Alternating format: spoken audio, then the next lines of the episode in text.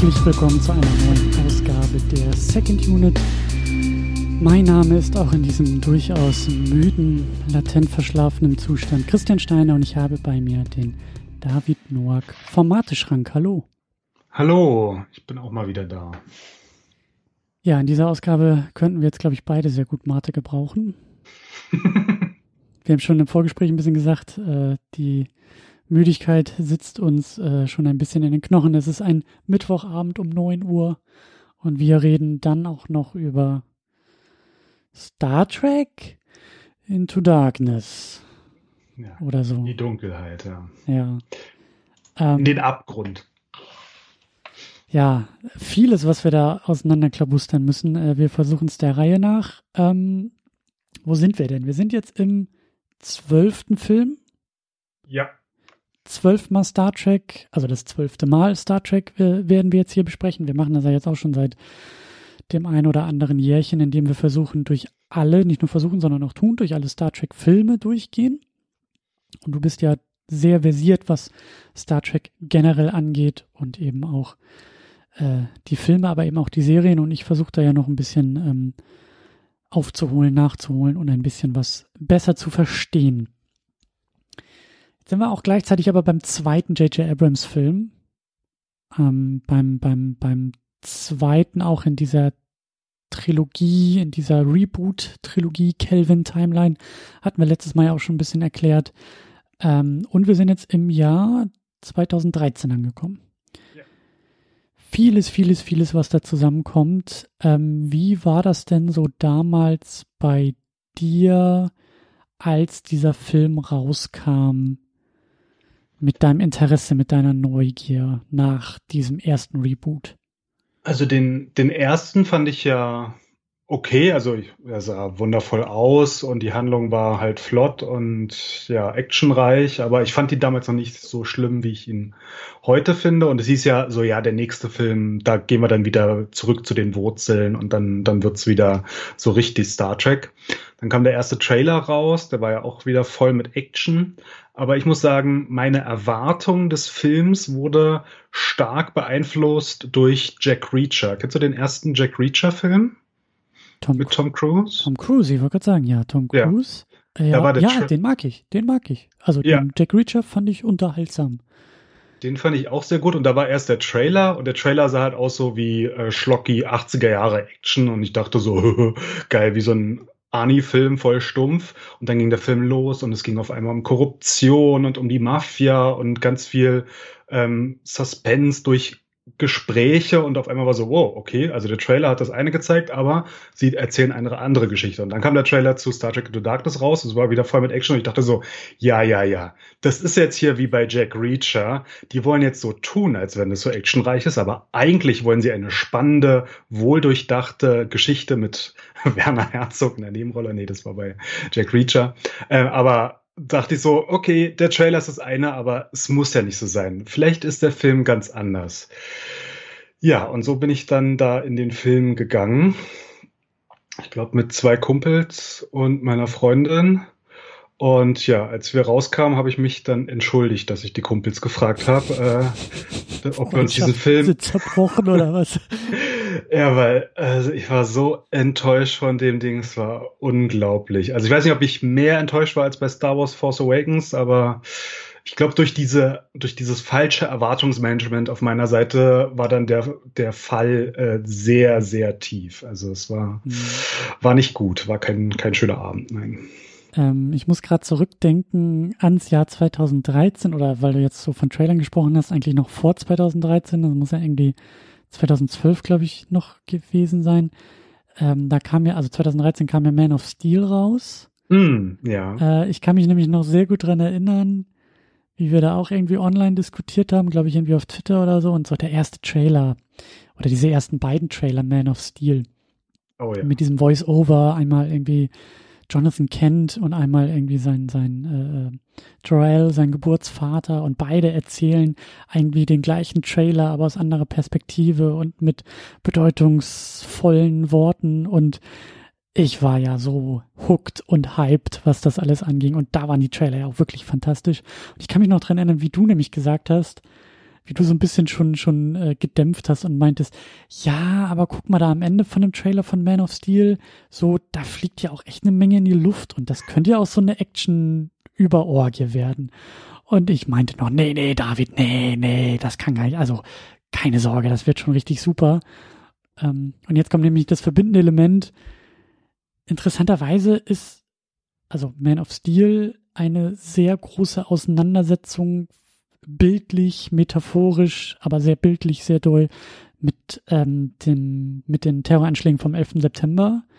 Ähm, ja. Und Star Trek Into Darkness komischerweise ja auch und irgendwie beide Filme von 2013 und ich frage mich bis heute noch, was da in diesem Zeitfenster, also das Jahr 2013 und vielleicht auch noch so ein Jahr davor, ein Jahr danach, hatte ich das Gefühl, dass Hollywood irgendwie komplett durchdreht und irgendwie 9-11 irgendwie nachspielen muss. In allen möglichen Filmen. Ich meine, Transformers schwimmen da ja auch so ein bisschen mit rein. Mhm. Aber äh, ja, 2013 das Jahr der in Schutt und Asche fallenden Hochhäuser im Kino. Oder so. Ja, das Interessante bei dem Film, das habe ich auch heute oder gestern erst gelernt. Es gab ähm, im Umfeld von Into Darkness eine Kampagne zur Unterstützung der Veteranenorganisation The Mission Continues. Das hatte sich Abrams ausgedacht. Das ist eine Organisation, der es um die Reintegration von Veteranen in das Zivilleben in den USA geht. Mhm. Er hat darüber sogar in der Huffington Post dann so einen Beitrag geschrieben und ja, halt ganz pathetisch hier unsere Helden und sind dann nach dem 11. September ausgezogen und waren dann jahrelang in diesem Krieg und kommen dann jetzt zurück und der Staat kümmert sich nicht um sie und dann braucht es halt diese NGO, um dann den irgendwie so Vermittlungsangebote zu machen. So und ähm, in dem Film selber kommen auch Veteranen dann aus Afghanistan und aus dem Irak vor. Mhm. Ganz am Ende bei dieser, ja, bei dieser Zeremonie. Ähm, das, da sind Veteranen dabei und ich wusste gar nicht, dass, dass die Rolle, also die, der der Anschluss sozusagen an den 11. September da so groß ist. Und auch in, in dem Artikel hat halt Abrams halt diesen, ähm, also das Fass aufgemacht von wegen, ja, 11. September und die Leute haben sich entschieden, für ihr Land zu dienen und sind dann in die Armee eingetreten und dann nach mhm. Afghanistan gegangen und dann wieder zurückgekommen. Und ja, aber warum ist dann gerade zwölf Jahre später? Mhm. Also, weil, ich meine, Afghanistan ging 2001 los, Irak ging 2003 los das, da war es ja auch schon seit fast einem Jahrzehnt oder seit einem Jahrzehnt äh, auch schon Thema. Warum das dann gerade in dem Jahr wieder aufkam, weiß ich nicht. Aber ja, Man of Steel war, war, auch, war auch in diesem Jahr und da sind auch Zehntausende Menschen äh, nebenbei gestorben, äh, in, also offscreen, während die ganzen Hochhäuser zusammengefallen sind. Ja. Also ja, also ich, ich ist auch eigentlich eher eine Anekdote und eher so eine Beobachtung, aber ich fand es irgendwie auch, auch schräg, wie sich diese beiden Filme, aber ähm, ich meine jetzt hier bei Into Darkness, da will ich auch unbedingt noch ein bisschen drüber sprechen, was da eigentlich auch äh, in der Bildsprache irgendwie los ist und was wir daraus ziehen sollen. Denn wir sind ja, wie schon gesagt, auch auf der Suche nach dem Kern von Star Trek, was du ja immer so schön als ethisch-moralische Frage betitelst. Jeder Film, also besonders die Serie, aber wir versuchen das in den Filmen ja auch irgendwie zu finden, so eine Auseinandersetzung mit ähm, ja auch irgendwie philosophischen Themen. Ähm, das wird uns, glaube ich, schwerfallen in dieser Ausgabe, aber wir versuchen es. Ähm, genau, bevor wir auch richtig eintauchen, und uns so richtig schön äh, die Ärmel hochkrempeln und so richtig schön ähm, ähm, an die Arbeit gehen. Natürlich auch noch wie immer ein Hinweis an dieser Stelle, denn ihr könnt diese Sendung unterstützen. Ihr dürft sie sehr gerne unterstützen.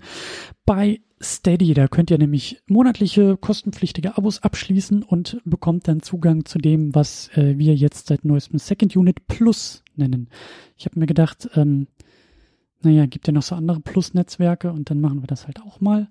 Ähm, und zwar gibt's da halt eben in mehreren Paketen, also ihr könnt da 5 Euro ausgeben, ihr könnt 10 Euro ausgeben, ihr könnt 20 Euro ausgeben, äh, ihr könnt das Ganze auch als Jahresabo abschließen und ein bisschen Geld sparen. Auf jeden Fall könnt ihr Geld dalassen, um die Sendung zu unterstützen, um das hier möglich zu machen, aber ihr bekommt eben auch ein bisschen was zurück. Ihr bekommt Premium-Podcasts, also das hier mit Kapitelmarken, ihr könnt Livestreams, also die Aufzeichnung hier von einem Mittwochabend mit uns im müden Zustand äh, genießen. Ihr könnt euch aber eben auch in die Sendung einladen, eigene Themen mitbringen. Also da gibt es so einige Möglichkeiten, was ihr tun könnt. Das Ganze eben über Steady. Also ihr könnt uns über Steady unterstützen, über diese Unterstützungsplattform.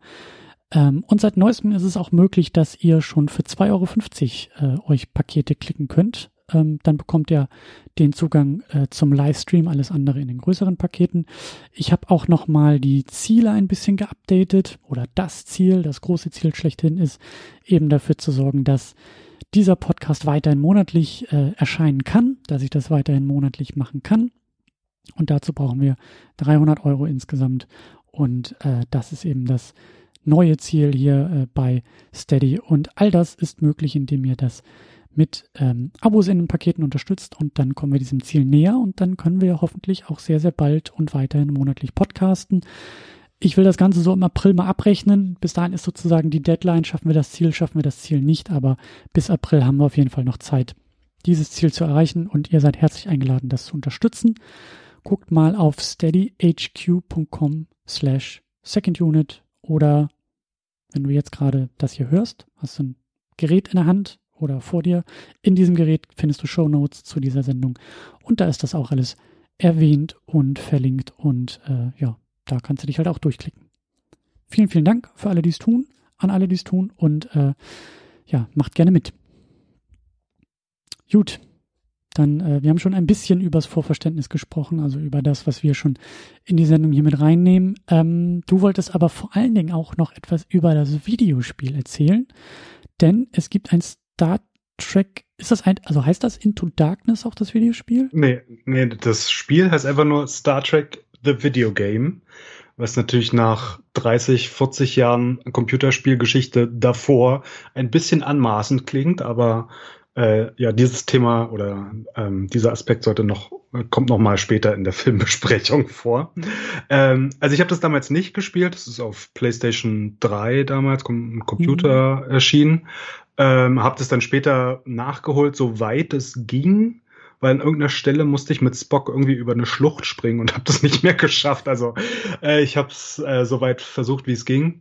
Und das Besondere an dem Spiel, gleich vorab, es hat den besten Star Trek Videospiel Score überhaupt und vielleicht sogar einen der besten Star Trek Scores überhaupt von Chad Seiter. Der hat auch für ein Zelda-Spiel mal die, die Musik gemacht äh, und auch für ein paar andere bekannte Spiele. Aber dieser Score, der ist halt so wie Giacchino, der also hier in dem Film gibt es ja so ruhigere Momente, da ist die Musik eher so langsam und dann gibt es halt die schnelleren, wo es eher flott ist und dieses eher flotte, das ist halt dann bei Chat Seite in diesem Videospiel halt von vorne bis hinten und den Soundtrack, den gibt's auf YouTube, den höre ich rauf und runter, es ist, ist so tolle Musik. Äh, ja, also ähm, eigentlich hatte bis Nemesis Activision die Spiele gemacht. Also gab es ja einige legendäre Spiele, Star Trek Elite Force und Armada und Bridge Commander und alles Mögliche. Dann ist aber Nemesis gefloppt und dann wollte Activision aus dem Vertrag raus äh, und mussten sich dann irgendwie rausklagen.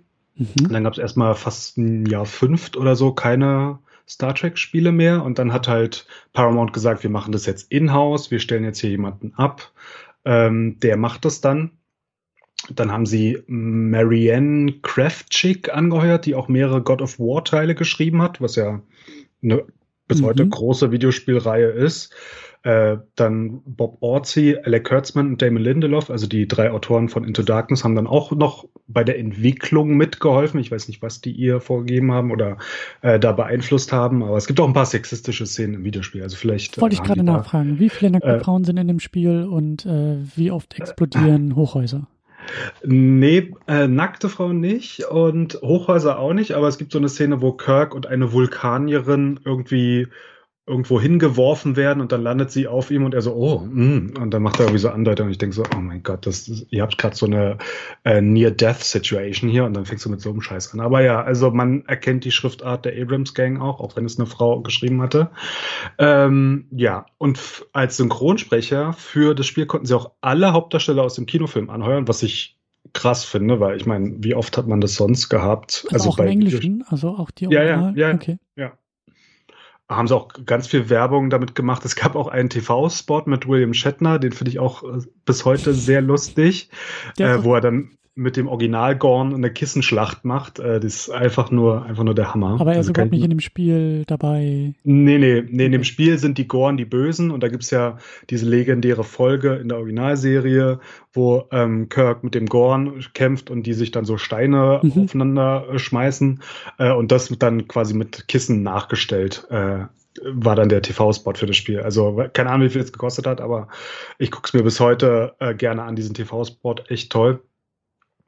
Ähm, ja, und dann kam das Spiel raus. Das war irgendwie ein Jahr vor dem Kinofilm. Und ich sag mal so, es gibt in der Wikipedia eine Liste, die heißt List of Video Games Notable for Negative Reception. Und da ist das Spiel mit drinne. Äh, der Typ, der bei Paramount dafür zuständig war, Brian Miller, der sogenannte Senior Vice President of Worldwide Marketing and Partnerships and Licensing, der wurde dann auch gefeuert.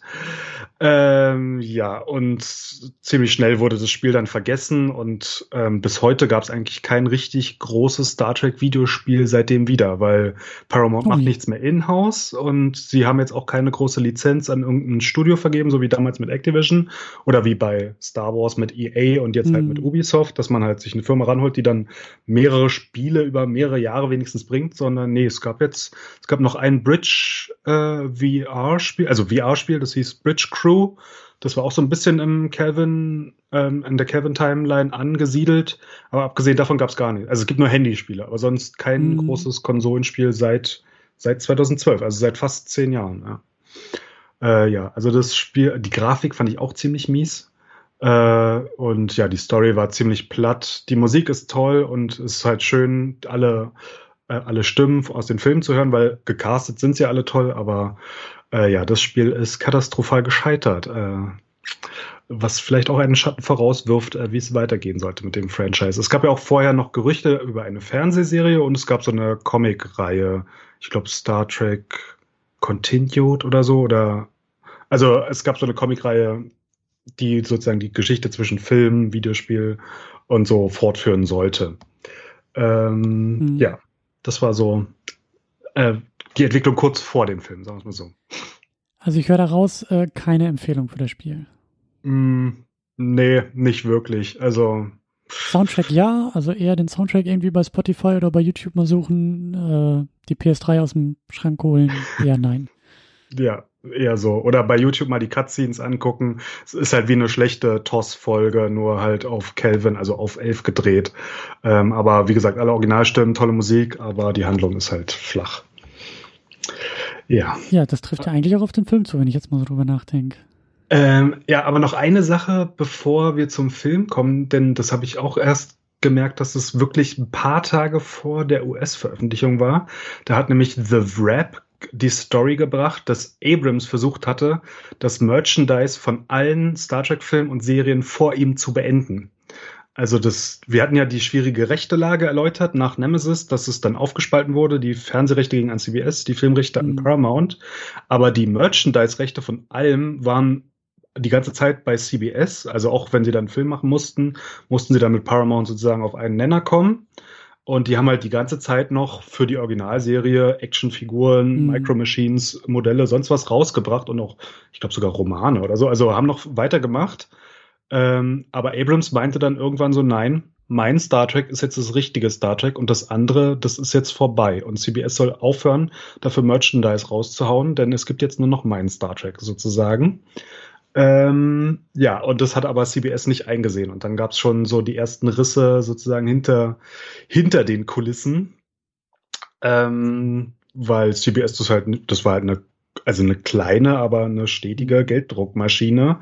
Äh, das wollten sie halt nicht abgeben. Also warum? Ich meine, nur weil jetzt er aber einen Kinofilm und ein schlechtes Videospiel rausgehauen hatte, äh, das, das haben die nicht eingesehen. Ich wollte gerade fragen, das ist aber auch zeitlich, um Into Darkness einzusiedeln, diese, also, also zeitlich. Ja, das war zwei Tage vor Filmpremiere von Into Darkness kam diese Geschichte. Also vor Filmpremiere in den USA. In Australien ist er schon angelaufen gewesen und in Deutschland kam er, glaube ich, auch ein paar Tage vor den USA raus. Aber genau zu der Zeit kam das dann an die, an die Öffentlichkeit, ja. Aber die, die, die also der Bericht, aber hat er das schon gefordert, als er 2009 Star Trek übernommen hat, oder hat er das danach erst gefordert? Na, das muss irgendwann danach gewesen sein, also okay. also zwischen 2009 und 2013. Und es war auch, war auch ein bisschen vorsichtig formuliert, also er soll das behauptet haben, aber haben sie wahrscheinlich nicht genug Quellen gefunden, aber ich kann es mir so gut vorstellen, deswegen glaube ich das einfach, solange das nicht äh, wirklich widerlegt ist, ja. Sehr, sehr, sehr interessant, ja. Und wann hat er dann, das habe ich mich auch noch gefragt, das habe ich gar nicht aufgeschrieben, ich krieg das nicht mehr so ganz äh, auf die Kette. Wann war denn Star Wars?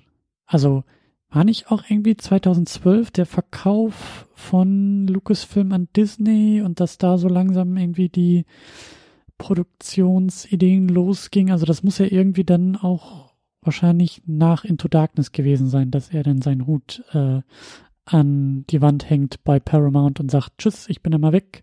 Ich habe da dieses andere Franchise, was ich ohnehin schon die ganze Zeit versucht hatte, hier mit euch zu machen, äh, was ich jetzt betreuen darf. Das muss ja, glaube ich, dann irgendwie auch so danach gewesen ja, sein. 2013 war das, 2015 kam dann, war dann 2015 schon Force Awakens? Ich glaube schon. Mhm, 2015 war Force Awakens. Ich meine auch, dass diese Nachricht 2012 sogar schon kam mit dem Verkauf von Lucasfilm. Also das war ja nicht sofort dann auch, hey, wir holen jetzt hier J.J. Abrams und haben jetzt irgendwie so. Das hat ja auch noch ein bisschen gedauert. Aber das muss ja auch darf man uns auch sehr gerne noch äh, korrigieren, falls das jemand weiß, zuhört schon im Livestream oder äh, später auch, äh, wenn ihr den Podcast nachhört, ähm, könnt ihr gerne nochmal irgendwie, wenn ihr ein bisschen mehr wisst, ähm, weil das ja eigentlich auch eine ganz interessante, also zumindest auch für den nächsten Podcast, wenn wir den Star Trek Beyond machen, wo er ja dann nicht mehr dabei war und ist ja alles ein bisschen ähm, komplexer. Oktober 2012, ich habe gerade Dr. Google gefragt. Mhm. Disney bei Star Wars Maker Lucasfilm from George Lucas, ja. Mhm. Also genau, ja, das war dann sozusagen das letzte halbe Jahr, bevor Into Darkness rauskam. Und dann, ja, taten sich schon die Risse auf, sozusagen, hinter den mhm. Kulissen bei mhm. Paramount und Bad Robot. Ähm, ja, das, das war dann genau die Zeit. Ja, und dann, also sie haben ja, also Disney hat Lucasfilm gekauft und gesagt, dass eine neue Episode kommt. Aber wann Abrams angekündigt wurde, weiß ich auch nicht. Bestimmt erst nach Into Darkness dann. Ja, nach dem großen Erfolg von Into Darkness muss man ja auch dazu sagen. Das ja, der, der erfolgreichste Star Trek erfolgreichste, ja. aller Zeiten.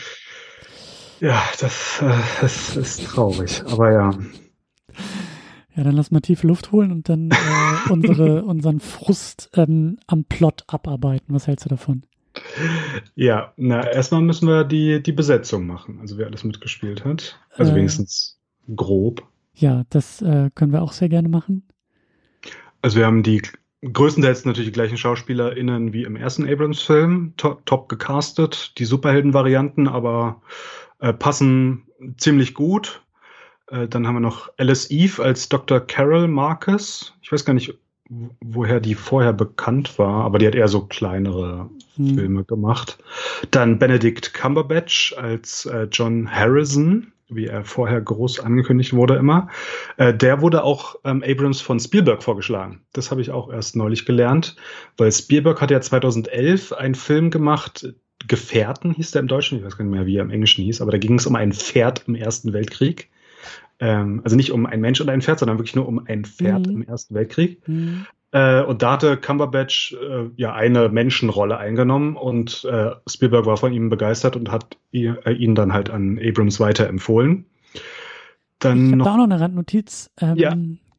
Ich habe den Film nämlich auch äh, mit äh, Daniela ein bisschen zusammen geguckt und sie ist ja überhaupt nicht irgendwie da so drin in Sachen Star Trek, ähm, war aber auch mhm. durchaus von Benedict Cumberbatch, also wir sind beide durchaus, äh, ich weiß nicht, ob man Fan sagen kann, aber ähm, sie hatte ähm, nämlich noch, äh, also sie ist ja Theatermensch und hatte noch die Hamlet-Inszenierung mit ihm äh, vor Augen. Also es gibt eine Hamlet-Inszenierung, Benedict Cumberbatch, das muss auch so ungefähr in dem Zeitraum gewesen sein. Der muss irgendwie so 2013 herum, 14 herum in, ich glaube, London Hamlet gespielt haben. Ich glaube, da gibt's auch irgendwie so eine Aufzeichnung und ich glaube, die wurde dann auch hier irgendwie in den Kinos äh, gezeigt und so weil sie nämlich gesagt, also sie, sie, sie hat diese, dieses, diese Inszenierung, also diese Aufzeichnung der, des Theaterstücks, äh, hat sie gesehen und sagte, ja, der spielt hier in dem Film, das, also das ist ja schon mal ein Warm-up für sein Hamlet später. Also wie, wie Cumberbatch hier so den Kahn, äh, Entschuldigung, äh, wie hieß er noch? Äh,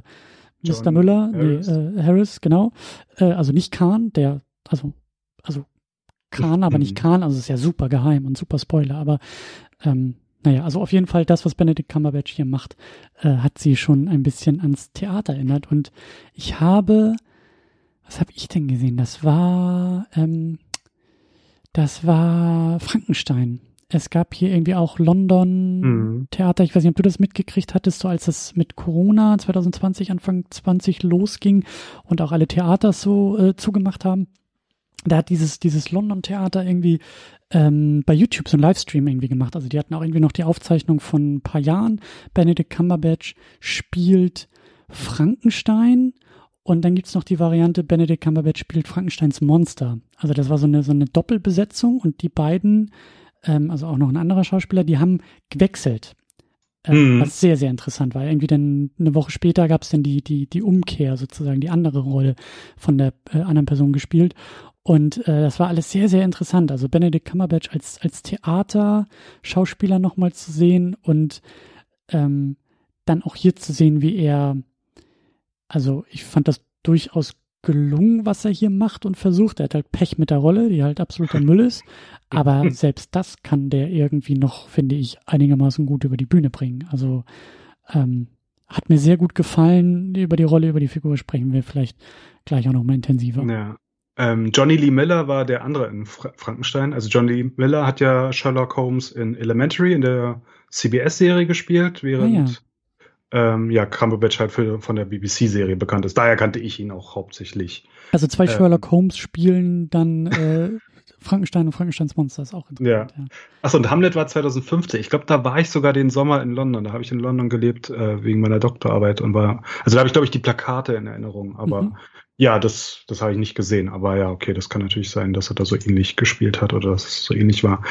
Ähm, achso, ich wollte noch weitere Rollen. Ähm, Peter Weller als Admiral Marcus, also der Vater von Carol Marcus. Mhm. Natürlich am meisten bekannt als Robocop äh, im ersten äh, Robocop-Film von 89 oder 90, also über 20 Jahre vorher. Und er hatte auch schon eine Star Trek-Rolle gehabt. Äh, eine viel bessere Star Trek-Rolle als die hier. Und zwar in der vorletzten, im vorletz, in der vorletzten Doppelfolge von Star Trek Enterprise, was viele so als den Abschluss der Serie sehen, weil die letzte Folge von Star Trek Enterprise, die war nicht so toll. Ähm, da gab es ein, eine Plothandlung über Ausländerfeindlichkeit und also Rassismus gegenüber Aliens sozusagen. Mhm. Äh, und da hat er den Anführer der ja, der Nazis, sage ich mal so, gespielt, der Space-Nazis. Auf dem Mond, glaube ich sogar, oder auf Mars. Eins von beiden. Aber ja, da war Peter Weller schon mal in Star Trek drinne äh, und keine Ahnung, warum er dann ein paar Jahre später in einer vollkommen anderen Rolle da nochmal zurückgekommen ist. Äh, und Leonard Nimoy spielt mit in seiner finalen Filmrolle und mhm. also finale Star Trek-Rolle, aber auch finale Filmrolle insgesamt. Ich ja. weiß gar nicht, wann er genau gestorben ist, aber ja, das war dann ein paar Jahre später. Ja, das ist so der Cast. Ja, Plot ist äh, schwierig.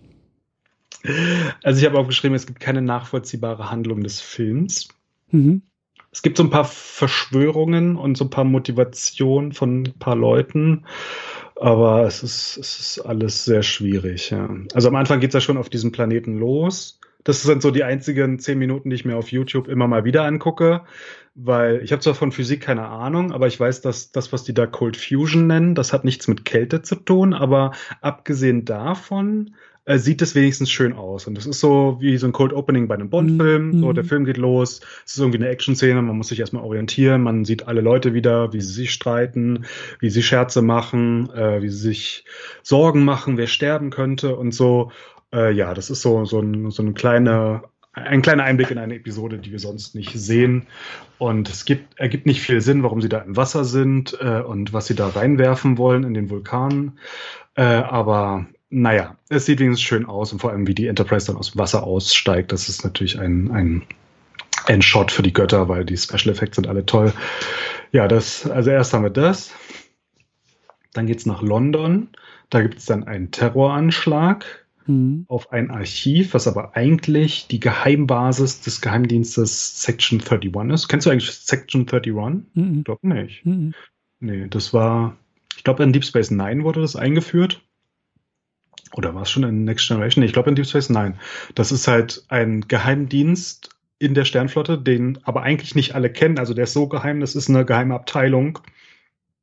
Da also es gibt kein öffentliches Wissen sozusagen über die. Und die machen auch manchmal sehr, sehr krumme Dinger. Und dadurch, dass natürlich auch die Regierung nicht weiß, was die machen, kann man es dann im Notfall auch abstreiten. So, äh, ja, die wurden in Deep Space Nine eingeführt und die gibt's sogar dann noch in Star Trek Enterprise. Also was er dann davor spielt. Also mhm. eigentlich hätte es auch zu der Zeit äh, der Originalserie gegeben, sozusagen, wenn man die Originalzeitlinie sich anschaut.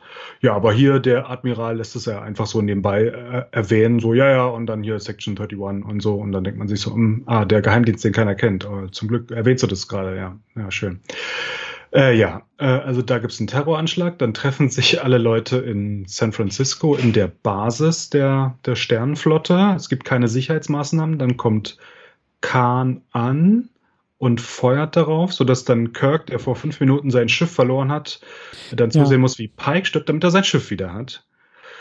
Äh, und der beamt sich dann nach Kronos, weil er will, dass die Guten da ihre Torpedos raufschießen, weil da sind seine Freunde, seine Crew drin. So. Ja, das ist so die Prämisse des Films, sagen wir mal so.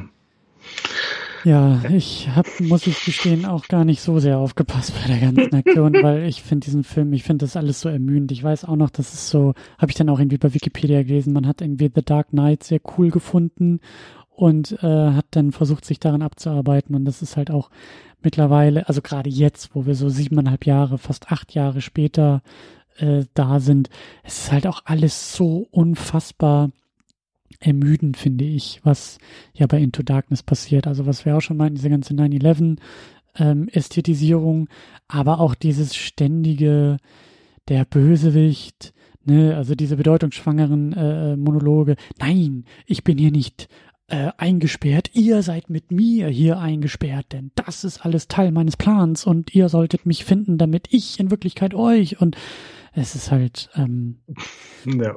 also es ja, ich finde es halt sehr ermüdend. Ich finde es unfassbar flach. Ich finde auch diese ganze, ähm, müssen wir auch nochmal auseinander äh, drüseln gleich, diese ganze ähm, äh, Geschichte rund um Khan, der nicht Khan ist, aber Khan ist, aber in dem Universum gar nicht als Khan existiert. Also wer ist Khan, warum Khan, es ist völlig egal, aber äh, alle kennen Khan und deswegen müssen wir Khan hier irgendwie durchspielen.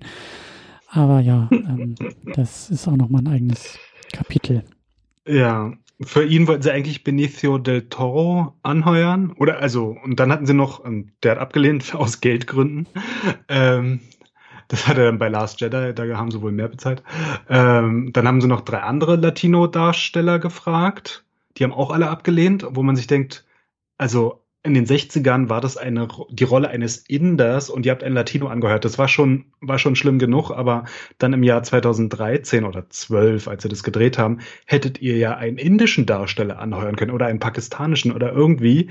Aber nein, sie nehmen auch noch, da ähm, kriege ich als, als Historiker fast einen Herzinfarkt, sie nehmen einen Briten dann, der den Inder spielen darf äh, ja, der auch weißer nicht sein könnte. Ich glaube, auch noch mhm. weißer geschminkt wurde, als er noch in Sherlock ist, so. Und äh, ja, dann darf er diesen Inder spielen. Und ich dachte mir so, oh nee. Ich habe aber auch irgendwie gelesen, dass das, ähm, das, also gelesen, ne, so ein bisschen Hörensagen-mäßig, dass äh, Cumberbatch wohl gar nicht wusste, dass er Khan spielt, sondern dass ihm das irgendwie zwei Wochen nachdem er gecastet wurde, irgendwie dann noch erzählt hat. Ja, ähm, ja. Wer eigentlich nee. ist. Äh, also es wurde ihm angeboten und da hieß es so, ja, du bist so ein bisschen wie Hannibal Lecter und du bist so ein bisschen wie äh, hier der Typ aus Shining ähm, und dann hatten sie noch einen genannt. Achso, ja, und der Joker in The Dark Knights. Also mhm. du bist so ein Mix aus diesen drei Charakteren, willst du mitspielen? Dann hat er zugesagt. Dann ist jemand aus Los Angeles mit dem Drehbuch in einem Koffer mit einer Handschelle dran mhm. zu ihm geflogen und dann hat er das gelesen. Und es war dann aber auch schon wenige Tage bevor die Dreharbeiten angefangen haben. Also mhm. ich weiß nicht, ob die dann zusammen zurückgeflogen sind, aber dann ging es halt auch sofort los. Äh, ja, aber dieses Hannibal Lector, ja, das erkennt man auch so ein bisschen raus. Mhm. Ich finde halt, er, er spielt es halt auf 12 oder auf 13. Also ich, also ich finde ihn allgemein gut, so in Sherlock so weitestgehend und auch ähm, hier Doctor Strange und so finde ich, macht er gut, aber hier, das war einfach zu, zu viel. Und er ist ja auch dieser Superman, der dann Leute 15 Meter weit werfen kann und am Anfang auch reinfliegt ins Bild, ja, mit seinem riesigen Sprung da und dieser Gatling-Gun, die er irgendwie am linken Finger noch trägt oder so und dann die Klingonen da zerballert. Das war so, oh, ja, nee. Ähm, ja, also hätte man sich sparen können. Ja. Aber er ist ja nicht der einzige Schurke. Weller ist ja auch noch der andere Schurke. Das ist ja auch noch wichtig. Das habe ich auch immer wieder vergessen. Aber er ist ja nur einer von zwei Schurken, was ja auch wenn man versuchen will, die Handlung zu verstehen, auch wichtig ist, den anderen noch im Blick zu behalten. Ja, der Schurke hinter dem Schurken, aber lass uns. Der, also, der Deep State, der Deep State Schurke. Genau, ich wollte eigentlich oh, eher mit, mit äh, den positiven Fetzen irgendwie anfangen, aber ähm, es ist schon wieder alles über den Haufen geworfen. Aber lass, lass, lass uns vielleicht bei Khan auch noch ein bisschen bleiben. Ich finde das halt, also das ist halt wichtig, das ist halt super zentral hier alles in diesem Film, wie du gesagt hast. Ne? Erstmal dieses ganze Whitewashing ist höchst problematisch. Ähm, ich habe dann auch sowas gelesen wie, ähm, Abrams ähm, hat wohl irgendwie dann auch gesagt, ja, Khan besitzt als Figur so unfassbar viel Gewicht im Star Trek-Universum, dass sie früher oder später ohnehin irgendwie Khan hätten bringen müssen ähm, in einem Film. So, wo ich mich auch gefragt habe, ähm, also erstens, so ist das so? Ich habe nämlich auch immer den Eindruck gehabt, dass halt Khan, also aus dem ursprünglich zweiten Film, den wir ja auch schon besprochen hatten. Ne? Da haben wir ja auch drüber geredet, wie ikonisch irgendwie auch dieser Bösewicht ist und auch das ähm, Zusammenspiel mit Kirk. Und da hast du ja auch ein bisschen erzählt, was das so, wie, wie, wie das aus der Serie kam. Aber mein Eindruck war, als jemand, der nicht drin ist in diesem Star Trek-Universum, dass Khan auch eher für Leute, die es nicht kennen, eine größere Bedeutung hat, weil dieser Film damals auch so eingeschlagen ist. Also da spiele ich dir eigentlich schon mal gleich den Ball zu. Ist das so? Ist Khan als Figur, als Filmfigur so wichtig, dass diese Aussage von Abrams, dass du das unterschreiben würdest? Na, bei vielen Fans und auch Gelegenheitsfans ist ja der zweite Film gilt als der beste der Originalcrew, wenn nicht sogar der beste Star Trek-Film. Der hat wahrscheinlich auch die, die größte Breitenwirkung gehabt, wobei First Contact ja auch äh, recht erfolgreich war. Ähm, aber der war halt am bekanntesten und der war, kam halt in einer Fernsehfolge und dann in einem Film vor und in dem, in einem zweiten Film danach mussten sie dann sozusagen aufräumen, was, was er kaputt gemacht hatte, weil er halt dieser große Schurke ist. Aber wie wir ja schon in den vergangenen elf Filmen etabliert haben, eigentlich geht es bei Star Trek nicht um Helden und Schurken, sondern irgendwie eine ethisch-moralische Geschichte zu erzählen. Und die Schurken sind eigentlich größtenteils austauschbar und ja, aber irgendwann haben sie sich äh, ja vor Nemesis schon drauf versteift. Wir brauchen irgendwie so einen Bösen, der immer so ein Rache-Ding hat. Und da war doch Khan und der war so toll. Und dann haben sie es in Star Trek 10 und in Star Trek 11 und dann halt nochmal direkt mit Khan in Star Trek 12 jetzt hier gemacht. Äh, ich kann das auch überhaupt nicht nachvollziehen. Das zeugt einfach nur davon, dass man dieses Franchise nicht verstanden hat, weil man irgendwelche Schurken sucht. Ähm, es ist aber keine Geschichte von, von Zauberern und Hexen oder so wie, wie Star Wars, wo man dann sagen mhm. würde, oh, Darth Vader, es mhm. ist halt der, der über allem steht. So, ja, ja, ist er, aber bei Star Trek geht's um, um was anderes. Das ist halt, das ist nicht unsere Geschichte hier. Ich ja. habe jetzt auch nicht den Eindruck, dass die Leute im Jahr 2000, also nach 2009, nach dem, nach dem, äh, nach diesem Reboot Star Trek irgendwie da, äh, ähm, ähm, weiß ich nicht, so sorgsam durch die Welt gegangen sind und irgendwie täglich Abrams gefragt haben, wann sie denn endlich Khan im Kino sehen können. Also das Na, vor allem das Geile war, oder das, das Traurige bei der PR war ja noch, Abrams ist ja durch seine Mystery Box bekannt. Hör mir auf, aber ja. Also erzähl. aber ja. ich kann das auch nicht mehr hören, diese Mystery Box Scheiße, aber ja. Und ähm, ja, es hieß halt vorher immer, nee, das ist nicht Khan. Der heißt äh, hier wie John Harrison oder so ähm, wie er auch am Anfang des Films heißt, aber in der ganzen PR haben sie ja immer so getan, ja. als wenn es nicht Khan wäre. Mittlerweile in Wikipedia steht auch Benedict Cumberbatch als, als Khan. Also da wird ja gar nicht mehr der andere Name erwähnt, weil es einfach nur Schwachsinn ist. Äh, ja, aber da wollte er dann seine große Mystery Box machen und danach dann zu sagen, so ja, aber die Fans wollten ja unbedingt immer Khan haben. Und jetzt habe ich ihnen Khan gebracht. So, äh, nee, also es ist einfach Ah, ja, nee. Das, das erinnert mich so ein bisschen an ähm, M. Night Shyamalan, der ja auch mm. ähm, so seine Phase, seine vorhersehbare Phase hatte, äh, um es mal so zu nennen. Also nach äh, Six Sense, Unbreakable, The Village, wo so alle wussten, ah ja, du machst doch mal diese Filme mit dem Twist, ne? So, guck dir den Trailer an und nimm den vorhersehbarsten Twist und dann hast du den Film verstanden.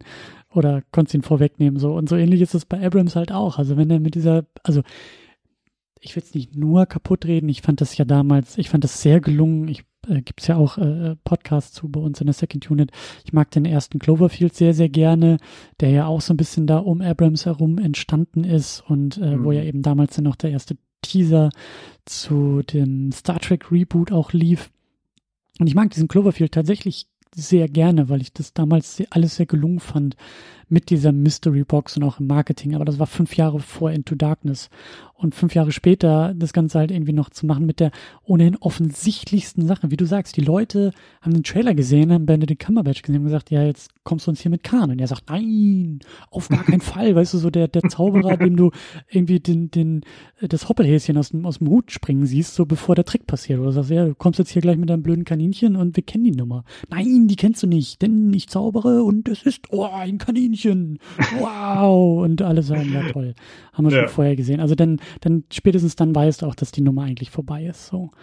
Ähm, und das ist sie hier auch. Also das, ähm, auch im Film fand ich das halt total furchtbar. Ähm, ich habe mir das auch aufgeschrieben, irgendwie die erste Szene, was, was du ja so da ähm, angedeutet hattest mit dieser, mit diesem Terroranschlag in London, der da stattfindet. Ähm, da den initiiert Khan ja und ich weiß gar nicht mehr, dass da, da ging es dann ja um ein ein äh, krankes Kind und die Eltern. Und man hat dann irgendwie da den Zugang über den Vater, der ja da irgendwie in dieser in dieser Geheimorganisation da irgendwie, glaube ich, sitzt. Und über den ist Khan ja da irgendwie äh, hingegangen. Und und äh, Khan hat den Eltern versprochen, hier, ich kann euer Kind heilen. Und äh, so ein bisschen so der der der äh, Deal mit dem Teufel so eingehen und dann sagt, glaube ich, so der, der Familienvater guckt ihn irgendwie nur so an und sagt, Who are you?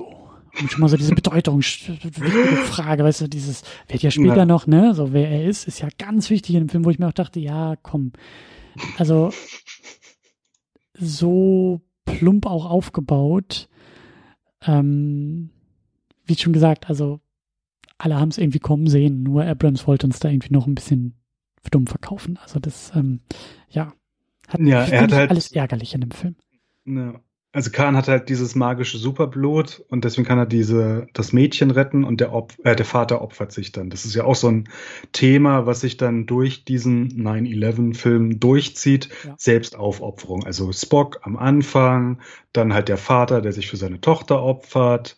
Äh, dann Khan, der Kirk fragt, was würdest du für deine Crew machen? Würdest du dich, würdest du nicht alles opfern? Und dann am Ende macht halt Kirk das, indem er stirbt. Äh, ja, weil sie führen ja genau wie mit dem Selbstaufopferungsthema führen sie auch gleich schon das magische Superblut ein.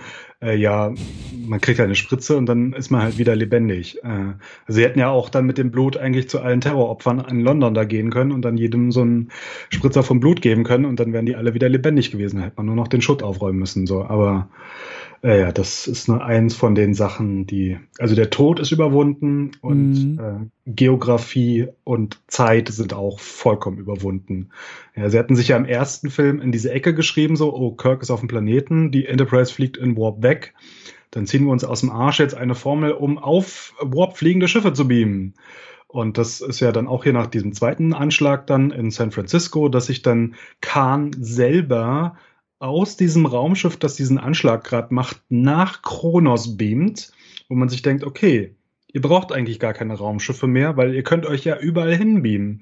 Und ähm, ihr könnt auch, selbst wenn da Lava ist und ihr sterbt, ihr könnt euch ja dann mit dem äh, mit dem Superblut wieder aufwecken und dann beamt ihr euch auch woanders auf diesem Planeten hin. Also es ist ja, oh, da haben sich irgendwie zweimal in irgendwelche Sackgassen geschrieben mhm. und dann wirklich den dümmstmöglichen Ausweg da rausgenommen, sodass es dann eigentlich danach äh, hätte es ja keine Star Trek-Filme mehr geben brauchen, weil sie können ja überall hinbeamen. Sie brauchen nicht mehr mit dem Raumschiff fliegen. Also sie können ja die Sternflotte einmotten, weil sie können ja überall hinbeamen. Hat sich mhm. alles erledigt. Mhm.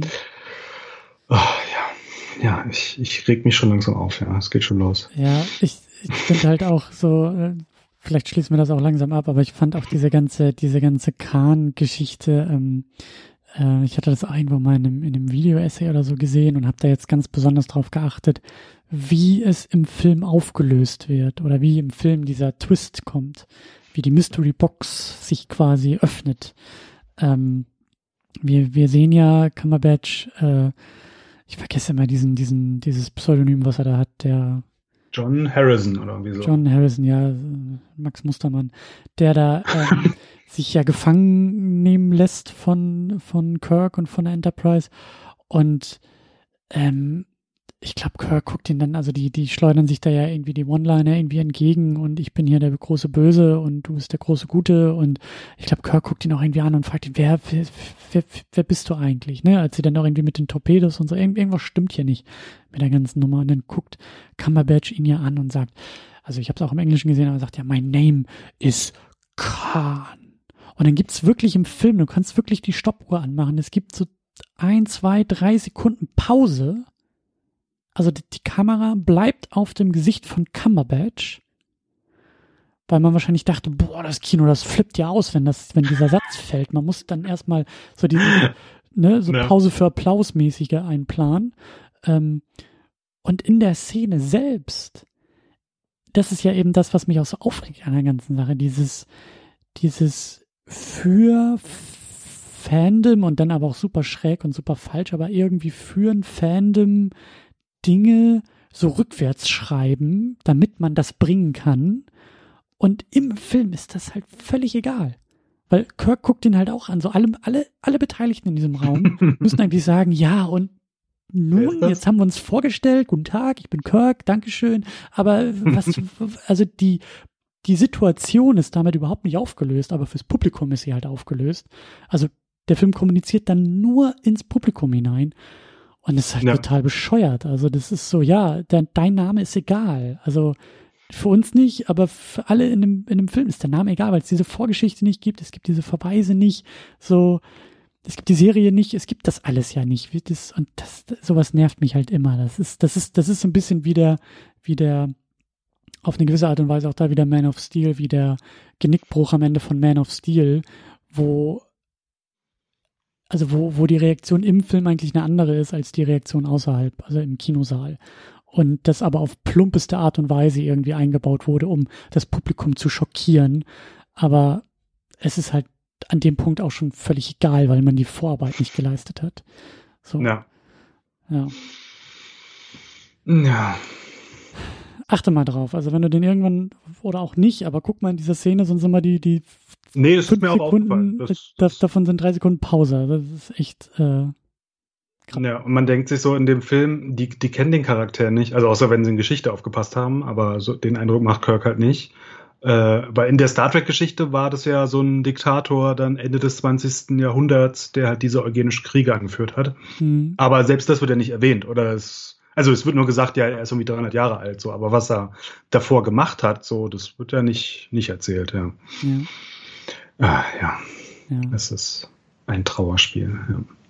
Lass uns vielleicht doch nochmal über ein paar Highlights sprechen. Ich habe das Gefühl, das wird ein bisschen negativ hier alles, auch wenn wir da irgendwie sehr schnell durchreiten. Aber ähm, du hast es auch schon angedeutet, äh, Special Effects und auch da so für mich wieder als jemand, der sagt, auch schon in allen Filmen, sobald die Enterprise irgendwie zu sehen ist, bin ich immer sehr gut unterhalten.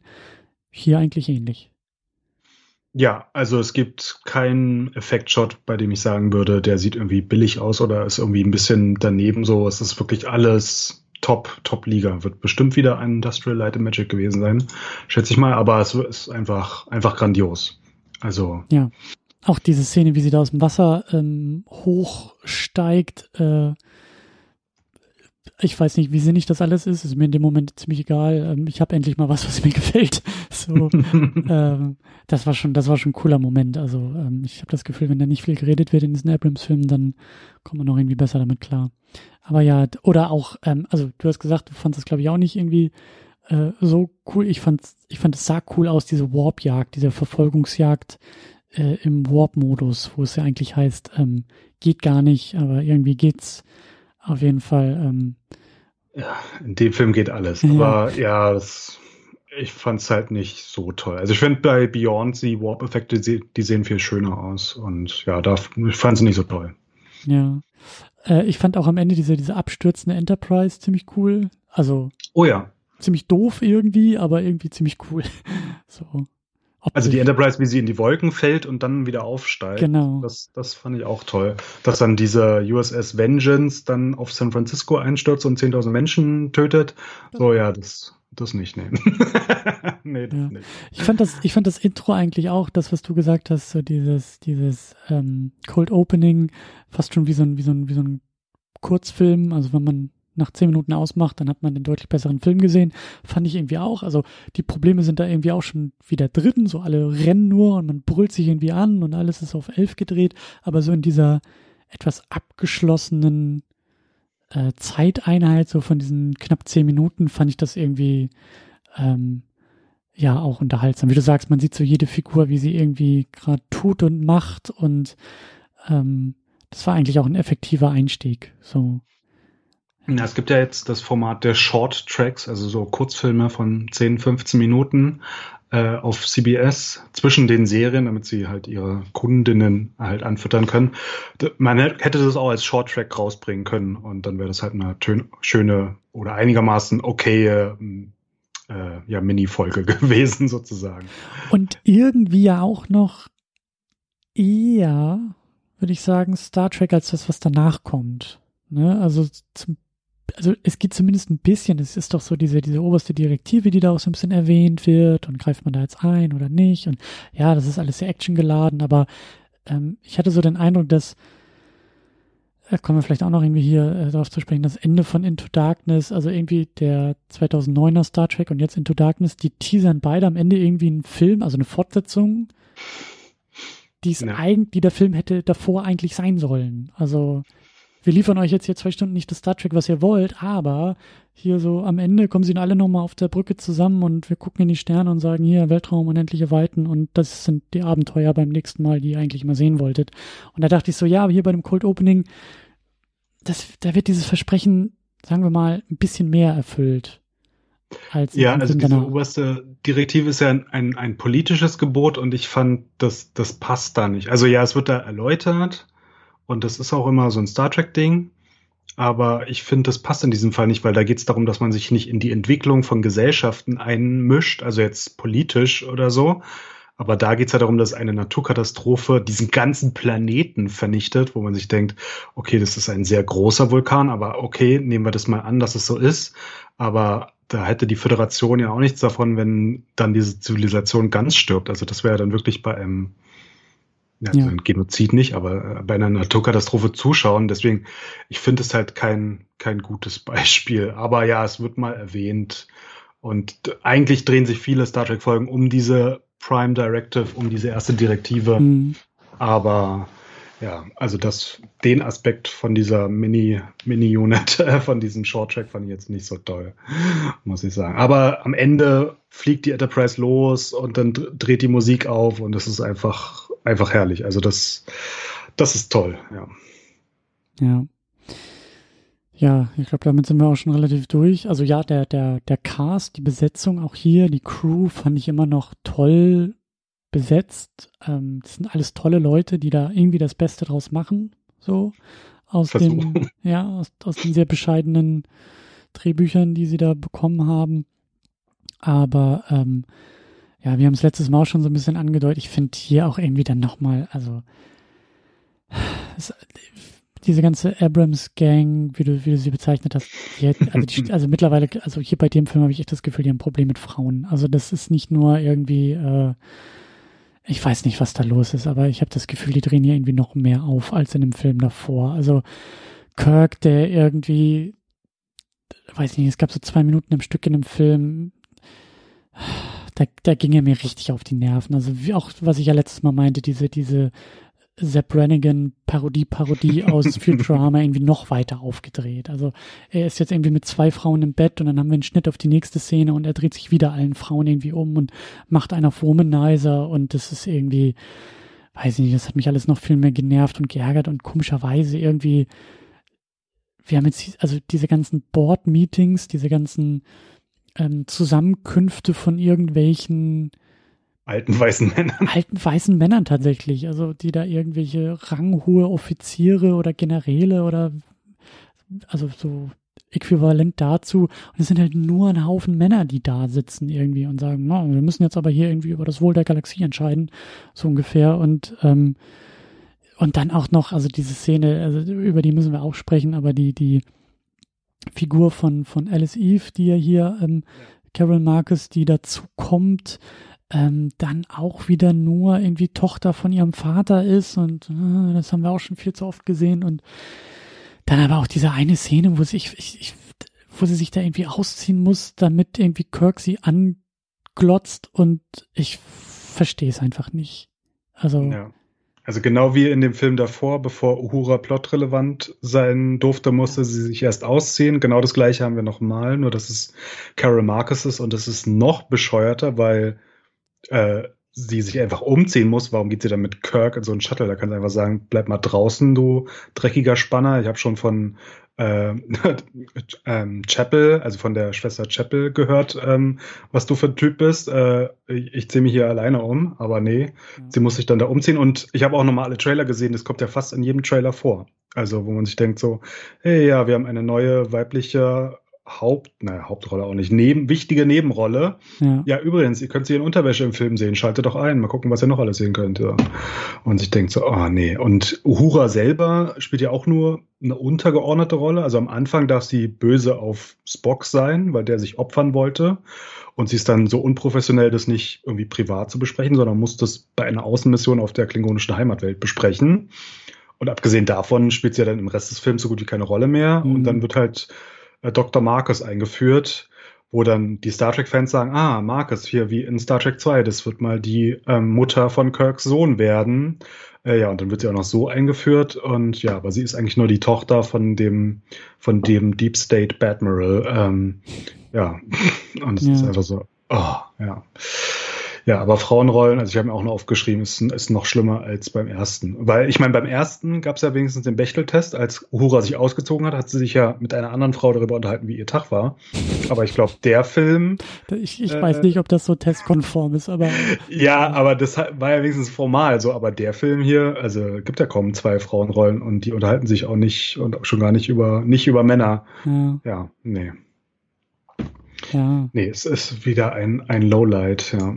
Ja, und darüber hinaus auch, was wir schon beim letzten ähm, Film, im letzten äh, Star Trek Podcast auch besprochen hatten. Es ist halt alles so, so aufgedreht. Es wird halt irgendwie, also auch das, das, also das Tempo des Filmes. Es gibt mal irgendwie einen Moment, wo man irgendwie durchatmen kann, wo die Figuren sich auf dem Papier emotional irgendwie annähern und dann kommt wieder der nächste Schuss, Torpedo und wow, wow, und wir müssen wieder rennen und es wackelt und alle irgendwie schnell und von einem Gang in den nächsten Gang und hin und her und brüllen und Scott hier und Beamy und das ist irgendwie, also das gefällt mir auch überhaupt nicht. Das ist alles immer so eine Hektik und immer so eine, also wenn alles dringend ist, dann ist gar nichts dringend. So. Ja. Und das ist hier halt auch wieder der Fall und vielleicht sogar noch mehr ähm, Na, Bock Leonard Nimoy nervt mich hier eigentlich auch wieder, genauso wie in dem Film davor. Er ist wieder irgendwie als Plot-Erklärer da und muss hier irgendwie Deus Ex Machina Spock, also dem, ähm, dem, dem Kelvin Spock, äh, seinen eigenen Film irgendwie erklären und das ist alles, ja, ja. Also bei dem, bei der Hektik, da ist mir auch dieses Mal beim Schauen nochmal besonders aufgefallen, dass also Raum sowieso, aber auch Zeit überhaupt keine Rolle spielt. Es gibt diese Szene, wo sie sich auf die Mission dann auf dem klingonischen, also auf Kronos vorbereiten. Und da sind Uhura, Spock und Kirk noch auf der Brücke und Kirk sagt halt zu ähm, Sulu, jetzt übernimmst du hier das Ruder und mach mal die Ansage an, an die Crew. Dann hält er so eine drei Sätze Rede oder so und die Kamera schneidet und auf einmal sind am Ende der Rede sind Uhura, Spock und Kirk dann schon in, einer, in einem komplett anderen Outfit unten, da wo die Shuttles sind, bei diesem Schiff, was sie irgendwann mal konfisziert haben, mit dem sie dann jetzt gleich losfliegen, wo man sich denkt so, äh, wie schnell können die sich denn umziehen? Also es ist einfach nur so, ja, wir haben hier den Punkt und wir haben hier den Punkt. Und man könnte jetzt zeigen, wie, keine Ahnung, wie Solo eine größere Rede hält oder erstmal selber moralische Zweifel hat oder sonst wie so. Nee, es ist einfach nur, er hält seine drei, drei Sätze Rede und am Ende hat sich alles erledigt und die können da in den Shuttle einsteigen. Und man denkt sich so, äh, nee. also, und dann, das ist ja auch noch besonders bescheuert, dann treffen sie auf die, die Red Shirts äh, und sagen so, nee, nee, es darf, darf keine Verbindung zur Sternflotte geben. Ihr müsst euch anders anziehen, wo man sich denkt, ja, ihr seid aber trotzdem Offiziere auf einem Raumschiff. Also ich meine, wenn die Klingonen eine Akte haben, weil vor einer Woche mal jemand die Personalakte der Sternflotte abgezogen hat, dann wird er alle eure Namen wiederfinden. So, es ist jetzt nicht so voll die Geheimmission, nur weil ihr andere Kalamotten anhabt, ja. Also, ach, ja, das ist so, also so ein blödes Verständnis auch, wie sowas funktionieren würde, wenn man das jetzt einigermaßen ernst nehmen würde. äh, es ist einfach nur, einfach nur dämlich. Ja, pass auf, da habe ich aber eine Frage an dich als ähm, Star Trek-Experten. Ähm, vielleicht sehen wir ja hier, wie, also weil du ja schon gesagt hast, so Beamen ist hier überall und irgendwie möglich. Ähm, vielleicht haben sie ja auf dem Weg, als sie sich umziehen wollten, einfach Klamotten, neue Klamotten an den Körper gebeamt. Und ja, deshalb aber dann so schnell. Äh, dann na, erst müssten sie ja die alten Klamotten wegbeamen, dann wäre Uhura wieder in Unterwäsche gewesen, dann hätte das Abrams ja gezeigt. Also Stimmt. das kann ich ausschließen. Ja. Das kann es eigentlich nicht sein. Naja, Klamotten anbeamen, wegbeamen, wer weiß. Ähm, Darunter die alten Klamotten wegbeamen. Vielleicht wäre das im, im dritten Teil unter Abrams ähm, neu hinzugekommen zum Star Trek äh, ja. Universum. Wahrscheinlich, ja. Ja, neben, neben so, ich will nicht sagen, dass das irgendwie ähm, ähm, kleinere Probleme sind oder so, aber, aber wir müssen auch noch über das, über das große Ding eigentlich sprechen hier in dem Film, über diese ganze 9-11 äh, Bildsprache, über dieses Thema. Du sagst es ja auch irgendwie so ein bisschen äh, Deep State Verschwörungsgemunkel äh, und irgendwie die Sternflotte ist unterwandert und man muss ja hier irgendwie mal hart durchgreifen und all so ein Geschwurbel, was da irgendwie auftaucht. Ähm, was mich sehr irritiert, wie gesagt, äh, zurücklässt, ähm, generell so in Filmen, aber besonders hier bei Star Trek. Also, ich frage mich, was soll das so grundsätzlich, aber vielleicht, vielleicht müssen wir das irgendwie noch mal ein bisschen, ein bisschen äh, auseinanderpflücken, ähm, was hier so passiert. Es gab, nachdem der Film veröffentlicht wurde, einen Artikel. Oh, ich weiß gar nicht mehr, wo war der denn? Ähm, da, How Star Trek Into Darkness is a Crypto Truther Conspiracy Movie auf birthmoviesdeath.com. Und ja, da ging es darum, dass Bob Orzi, also einer von den drei Drehbuchautoren, ja eigentlich ein Verschwörungstheoretiker ist und auch diese Themen in diesem Film hier eingebaut hat. Weil am Anfang haben wir mhm. einen Terroranschlag von Nicht-Weißen, natürlich, also mhm. von äh, einem äh, nicht-weißen Londoner Bürger. Was ich auch ganz, ganz ich, wichtig finde, dass das, also nicht, ja. dass das so ist, aber also ähm, dass wir das auch erwähnen. Dass, also so arbeitet der Film. So fängt er an, so baut er diese ganze äh, Handlung irgendwie auf, ne? Und ja, man kann sagen, na ja, der wurde ja nur von Kahn irgendwie und man versucht das auch in dem Film so mit der krebskranken Tochter irgendwie dazu zu begründen und so, aber das ist halt alles ganz, ganz schief und ganz, ganz schräg, aber wichtig. Es sind mal wieder die nicht weißen Menschen, die hier äh, irgendwelche Terroranschläge verüben. Und sag ich ja, also da, das, das da fange ich schon an, mich irgendwie umzugucken und zu sagen, was, was, was, was, was soll das hier? Was, was wollt ihr mir hier erzählen? Aber wundert mich nicht, wenn du sagst, naja, das geht alles so in diese Schwurbelecke, aus ja. der Orzi da kommt. Äh, Bob Orzi, also es gibt, gab einen Nutzer in den Foren von trackmovie.com, also einer Fanseite, der hieß halt Bob Orzi, also genauso wie der Vor- und Nachname vom, vom Drehbuchautor und der hat halt gesagt, Osama Bin Laden stand gar nicht hinter dem 11. September 2001 und so und das, ja, das war keine Ahnung, was er da angedeutet hat, wer das eigentlich gewesen sein soll. Ähm, ja, aber das hat er wohl dann auch hier eingebaut. Also wir haben ja dann diesen Anschlag auf diese mhm. Geheimdienstzentrale, die ja eigentlich dann die Spuren verwischt, dass sie dieses geheime Schiff bauen. Das heißt, eigentlich steckt der, der Deep Space State, die, die Sternflottenführung dahinter, die ja wahrscheinlich ihre Spuren auf der Erde in London verwischen will und die dann diesen Zwischenfall mit den Klingonen haben will, damit es dann mit den Klingonen endlich losgeht, mit dem Krieg, der eigentlich schon länger geplant war, so wie dann 2001 halt auch schon der Krieg auf den Irakkrieg und sonst wie geplant war. Äh, und die ganzen Nicht-Weißen waren sozusagen nur, nur die Puppen, mit denen rumgespielt wurde, um in der Öffentlichkeit zu sagen, dass es halt nicht ja, dass es halt nicht der Deep State war. Also ich weiß nicht, ob er das Wort Deep State oder die zwei Wörter jemals benutzt hat, aber so klingt es halt, äh, wenn Bob Orzi da äh, so schreibt oder auch dann auch seine Drehbücher da so dreht. Mhm. Ähm, ja, äh, also es gab halt diese Kritik und dann wurde er, das war ja auch noch krass, äh, für Star Trek 13 wurde er ja sogar noch als Regisseur angekündigt und da war ja dann auch der, der Outrage äh, unter den Fans sehr groß und er hatte auch schon ein Drehbuch geschrieben, äh, das ist dann aber in einen Tresor gewandert und niemand weiß bis heute so richtig, was da drinnen steht. Und dann wurde er gefeuert und ich glaube, seitdem hat er mit, mit Paramount auch nichts mehr zu tun. Also der ist ja, ja, also bei meinen Vorträgen, wenn ich meine politischen Vorträge, also Star Trek eine sozialistische Vision der Zukunft, da bringe ich auch immer Tweets von Orzi, weil er ja auch hier Anhänger von Ron Paul oder Rand Paul, ich verwechsel die beiden immer. Also der alte Paul hier, dieser Paleo-Libertäre, der ja dann der Vorläufer dieser Tea Party war, die mhm. diese Vorläufer der Trump-Bewegung war. Und von dem war schon Orzi ein Anhänger und da denke ich mir so, ja, okay, das ist alles so die, die Richtung da, ja. Äh, ja, naja. Aber da frage ich mich, also da wollen wir auch noch hin, so was hat das mit Star, Star Trek zu tun, aber ähm, wie gehst denn du so als Fan damit um? Also dieses, ich bin ja auch jemand, der sagt, naja, Man of Steel, das ist äh, schon auch irgendwie alles, als großer Superman-Fan, das ist schon alles sehr, sehr schwierig, das ist nicht mein, mein Superman und ähm, ähm, schwierig, was Zack Snyder da irgendwie alles rausholt und das bricht mir auch ein bisschen das Herz, aber ich habe so das Gefühl, das ist noch nicht ganz so krass auf so einem Level wie die Nummer jetzt hier. Also so eine, so eine, wie du sagst, Deep State, Verschwörungsschwurbel, Terrorismus-Nummer aus Star Trek gerade zu machen, ja. Also das, ja. was du mir auch immer über die Filme versucht hast näher zu bringen, diese, diese, ja, auch diese politische, diese, diese gesellschaftliche Vision, die Roddenberry da in den 60ern auch schon irgendwie aufgemacht hat, so, also das ist ja, also das ist ja schon eigentlich eine, eine, das ist ja schon eine Perversion dieser ganzen Vision, die wir jetzt hier irgendwie sehen, oder? Ja, ja, definitiv. Also es ist der, der Tiefpunkt des, des Star Trek oder also des Star Trek Film-Franchises definitiv.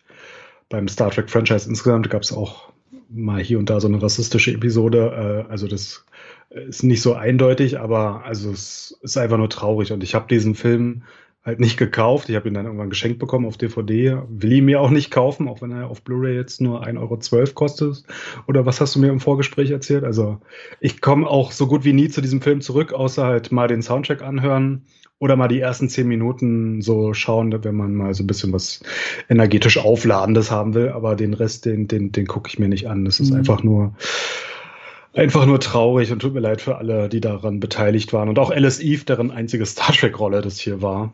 Mhm. Ähm, ja, aber es ist ja, es ist wirklich eine Perversion. Also während wir eigentlich noch diese humanistische Vision in den 60ern, in den 70ern hatten, mit diesen ganz fortschrittlichen Elementen, dann auch, auch gesellschaftlich, dann auch in den 90ern teilweise Höhepunkte in Deep Space Nine, wo dann selbst Marx zitiert wurde in Deep Space Nine und dann Gewerkschaften angepriesen wurden und was nicht alles möglich ist. Und dann schon 20 Jahre später haben wir halt diesen Zombie hier, der nichts mehr mit dem Original zu tun hat und die heißen zwar alle so wie früher, aber hm. es ist halt so eine. Spock verprügelt Khan auf den Ruinen Londons oder San Franciscos oder welches? Nee, San Francisco dann, ja. So, wo man auch sagt, äh, ja, warum, wieso, was, was, was soll das, ja.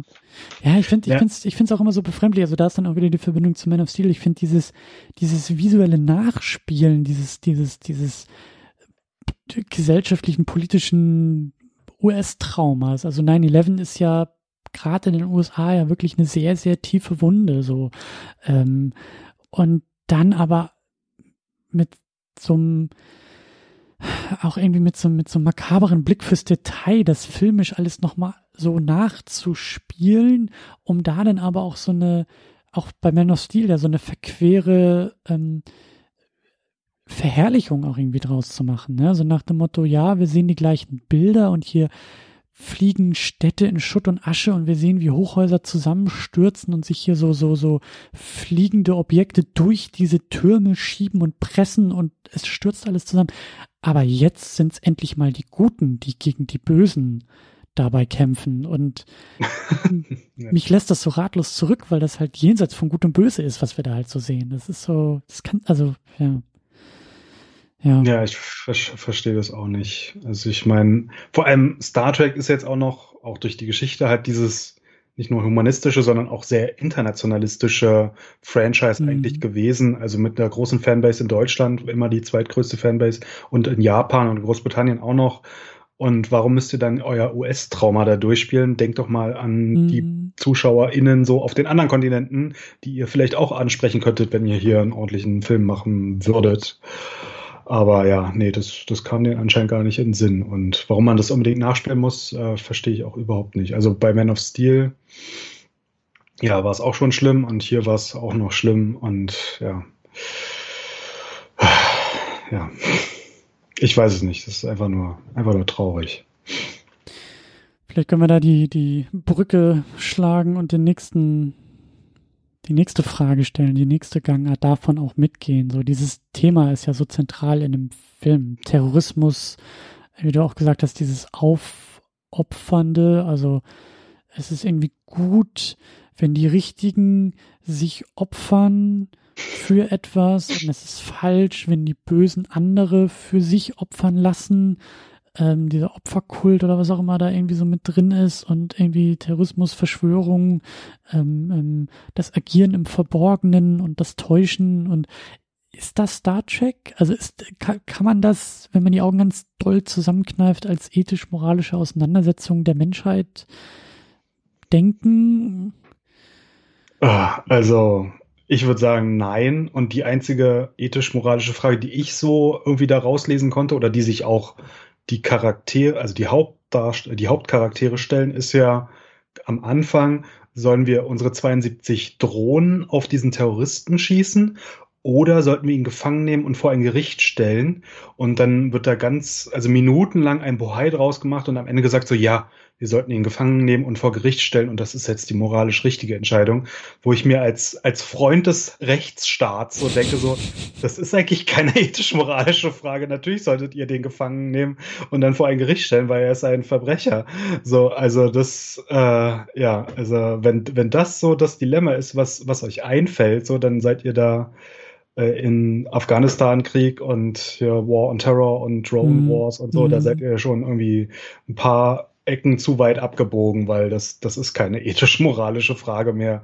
Und ja, dieses Thema Selbstaufopferung zieht sich irgendwie durch, aber was lernen wir denn daraus? Am Ende opfert sich Kirk und kriegt Superblut ein, eingespritzt und ist wieder da. Und mhm. dann so, ja, er hat alles geopfert, ähm, ja, fünf Minuten später ist wieder erledigt. Genauso wie er am Anfang sein Kommando wegbekommt und fünf Minuten später hat er es wieder. Und das ist so, ja, äh, da, da kann ich jetzt nicht so irgendwie eine moralische Lektion draus lesen oder irgendwas, was man daraus lernen könnte. Mm, es ist, es ist halt auch wieder das, was ich vorhin schon meinte, es ist so dieses rückwärts geschriebene, ne? So man, man ja. hat diesen, diesen popkulturellen Verweis auf den zweiten Star Trek, in dem sich halt Spock am Ende geopfert hat. Und das muss man jetzt irgendwie rekreieren, weil das gab's ja schon mal und das müssen wir jetzt auch noch mal machen und dann aber mit Mystery Box Twist draufsetzen und sagen, ja, aber in diesem Film ist Spock derjenige, der Khan verprügelt, während Kirk sich opfert. Also, es, also man versucht das ja. irgendwie als, als erzählerische Errungenschaft zu, zu verkaufen und ja. Ja, es ist einfach Schwachsinn. Vor allem, nach dem ersten Film meinten sie ja, ja, wir haben jetzt hier unsere neue Zeitlinie und wir können jetzt hier alles anders machen mhm. und es könnten auch Hauptdarsteller sterben. Und ich meine, dann hätte man ja richtig eine moralische Geschichte draus machen können, wenn man am Anfang Spock geopfert hätte. Das hätte ein bisschen logischer sein müssen so, aber dann hätte man ja Dr. Marcus dann als neue Wissenschaftsoffizierin einführen können, hätte sich ja ruhig, also hätte er sich da anpassen können, dann hätte man auch mit Uhura erzählen können, wie gehst du damit um, mit diesem Verlust und mhm. erkennst du das an, dass er sich jetzt geopfert hat für diese Ureinwohner auf dieser Insel da oder auf diesem ganzen Planeten angeblich. So, da, da hätte man ja was machen können. Aber nein, am Anfang wird er dann doch rausgebeamt. Äh, Kirk opfert sich auch, aber wird dann auch wieder belebt. So, also das ist ja, da werden dann immer so Abkürzungen genommen. So, und ja, es gibt halt dieses Thema Aufopferung, aber ihr macht halt nichts draus. Also, und das ist keine ethisch-moralische Behandlung, also keine Frage, keine ethisch-moralische Frage, die hier behandelt wird, sondern äh, keine Ahnung, ihr habt euch da irgendwas auf so einen auf so einen Schmierzettel geschrieben und bringt das immer wieder ein, aber es ist, es ergibt alles hinten und vorne keinen Sinn und es ist halt auch intellektuell nicht befriedigend, sagen wir mal so. Mhm. Ja. ja. Dann ähm, eine Randnotiz, eine Beobachtung, die ich unbedingt auch noch loswerden wollte an dich. Also am Ende sehen wir oder also zwei Fragen, die da so ein bisschen mit reinkommen. Ähm, am Anfang sehen wir London. London wird angegriffen ähm, von diesem von diesem Terroranschlag. Ähm, gab es das schon mal bei Star Trek? Also San Francisco war mir immer so bekannt, dass das irgendwie rund um San Francisco da spielt, dass da so die die die Sternflotte irgendwie sitzt. Aber ähm, gab es in vorherigen Star Treks irgendwo auch mal Sprünge in andere Städte, besonders halt London? Gab es dieses futuristische London schon mal bei Star Trek? Also London fällt mir nicht ein, es gab halt Paris, weil das die, die Zentrale oder der Präsident der Föderation sitzt in Paris. Den müssten wir auch in Star Trek 6 dann gesehen haben. Ich weiß nicht, ob es da eingeblendet wurde, aber das war das, das Paris des 23. Jahrhunderts, 24. Jahrhunderts. Aber ähm, London wüsste ich jetzt nicht. Ähm, generell andere Städte außerhalb der USA. Also es ist mhm. eigentlich fast immer nur San Francisco oder irgendwelche eine Star Trek Enterprise Folge gibt es mal in Detroit, glaube ich. Aber ja, also abgesehen von USA und dann einmal Paris oder Paris immer wieder als Sitz des Föderationspräsidenten. Abgesehen davon. Aber dann auch so mit schön mit schwebendem Eiffelturm und äh, so ich Fahrzeichen, weiß. die irgendwie äh, Neonlampen bekommen haben, so ungefähr. Nee, kann ich mich gar nicht so groß ein. Also irgendwo ist der Eiffelturm, glaube ich, zu sehen, damit man erkennt, das ist halt Paris, aber mehr, glaube ich, auch nicht. Also ein paar futuristische Gebäude so, aber abgesehen davon, also es ist jetzt nicht hier wie das London Eye, was wir hier sehen mhm. in, in dem Film so. So, so doll ist es, glaube ich, gar nicht aufgezogen. Und ja, wie gesagt, abgesehen von Paris eh, eh nix. Und dann tragen sie da am Ende für mich sehr deutliche Militäruniformen. Mhm. Ähm, ja also das ist ja für dich auch äh, ähm, Thema, so, also stimmt das? Also ist mein Blick da korrekt, ähm, das als Militäruniform irgendwie zu definieren und, und ist das auch etwas Außergewöhnliches für Star Trek? Weil, also ich musste da schon irgendwie stutzen. Ich hatte, ich kann mich nicht erinnern, irgendwie so deutlich militaristische Kleidung irgendwie in den Filmen schon mal gesehen zu haben. Nee, eigentlich ist ja die Sternflotte auch nicht das Militär, sondern die Küstenwache im Weltall, hatte mal Gene Roddenberry gesagt. Und mhm. das Militär äh, waren eigentlich die, die Makos, die dann in Star Trek Enterprise existierten und dann aufgelöst wurden. Das werden wir dann im nächsten Film nochmal als Thema haben. Aber also diese Uniform finde ich auch am, am hässlichsten von allen. Das passt auch gar nicht zu dem, was wir bisher kannten. Wir sehen die auch schon am Anfang des Films, also als Kirk sich da den Frauen nach umdreht nachdem er mit den Katzenladies da im Bett war. Mhm. Ich glaube, da tragen sie auch schon mal diese Uniform, aber es sieht halt nicht dreckig aus und ja, die sind auch so potthässlich, finde ich. Mhm. Mhm. Ja, aber fand ich halt irgendwie auch, ähm, ja, also es ist mir aufgefallen, fand ich bemerkenswert, dass das halt in diesem, in dieser ganzen 9-11-Thematik ähm, auf einmal so ein bisschen militärischer auch irgendwie so wird. Ähm, also optisch eben, das ähm, ja, hat mich ein bisschen das wird ja, Es wird ja in Universe erklärt. Also sie sagen ja nach den Ereignissen von Star Trek 11 und dann diesem Anschlag oder diesem, diesem Angriff sozusagen auf, auf die Kernwelten der Föderation hat sich dann die Sternflotte mehr militarisiert. Deswegen sind sie auch schneller ins All rausgestoßen und haben auch schon einen Kahn gefunden, was ja eigentlich dann ähm, die Enterprise erst auf ihrer Fünfjahresmission gemacht hat in der Originalserie, die ja jetzt erst am Ende des Films beginnt. Also die, die sagen ja schon, es ist jetzt irgendwie hier militärischer geworden, aber schön finde ich das nicht. Nee, keineswegs. Hm. Oder passend, passend zu Star Trek auch, ja. Naja, und dann ist halt eben auch noch der Punkt, dass wir ja festhalten müssen, was wir am Anfang schon gesagt hatten, das ist der finanziell erfolgreichste Star Trek. Ja. Das ist der erfolgreichste Star Trek und wie du sagst, gleichzeitig aber das absolute, der absolute Tiefpunkt. Na, wir hatten ja schon mal bei, bei First Contact hier diese Überlegung, was ist ein Blockbuster und was kann dann an viele Leute ähm, sich richten und was ist dann mhm. eher noch Star Trek, wo ich ja meinte, Star Trek 9 ist dann eher noch äh, besser, weil es halt ein bisschen Action hat, aber auch diese ethisch-moralische Geschichte noch erzählt. Aber ja, sie haben halt die falschen Lektionen draus gemacht und haben halt irgendwie so einen Transformers-Film draus gemacht. Also sind ja auch die Leute hinter den Kulissen von Transformers teilweise. Die haben ja sogar an den, an den Sets dann rumgescherzt, dass wir hier am Set von Stimmt. Transformers 4 oder 2 oder sonst wie sind. Äh, also ähm, ja, da haben sie dann das gefunden, was halt an eine breite Masse der Bevölkerung appelliert, aber die Star Trek-Fans selber waren halt schwer enttäuscht. Da habe ich auch noch eine kleine Anekdote zu erzählen. Und zwar gibt es ähm, diese offiziellen Star Trek Conventions, Star Trek Las Vegas. Und bei der Star Trek Las Vegas in der Jahr der Filmveröffentlichung, also 2013, durften die, die Trekkies, die vor Ort waren, dann abstimmen, was ihr Star Trek Lieblingsfilm ist. Und damals gab es zwölf Star Trek-Filme. Also Into Darkness war der neueste und jetzt rate mal, auf welchem Platz Into Darkness gelandet ist. Also die hatten Into Darkness auch schon gesehen. Ja, ja, die hatten den alle gesehen. Ah. Naja, also ziemlich weit hinten. äh, vielleicht, also so, so, ja, 11, 12, 10, 10, 11, 12, irgendwo da hinten. Ja, falsch, es war auf Platz 13 weil man konnte Galaxy Quest auch ankreuzen und Galaxy Quest ist sogar ziemlich weit oben gelandet und Star Trek Into Darkness wurde dann der 13 schlechteste von allen zwölf Star Trek Filmen gewählt, mhm. was halt auch viel über die Rezeption im Franchise aussagt. Ich hätte jetzt gedacht, dass man irgendwie noch auf einem freien Feld so die Lieblingsfolgen irgendwie noch reinschmuggeln konnte und gesagt hat, so hier die Doppelfolge zähle ich als Film und dadurch äh, noch weiter hinten. Aber das ist, das ist schon gut.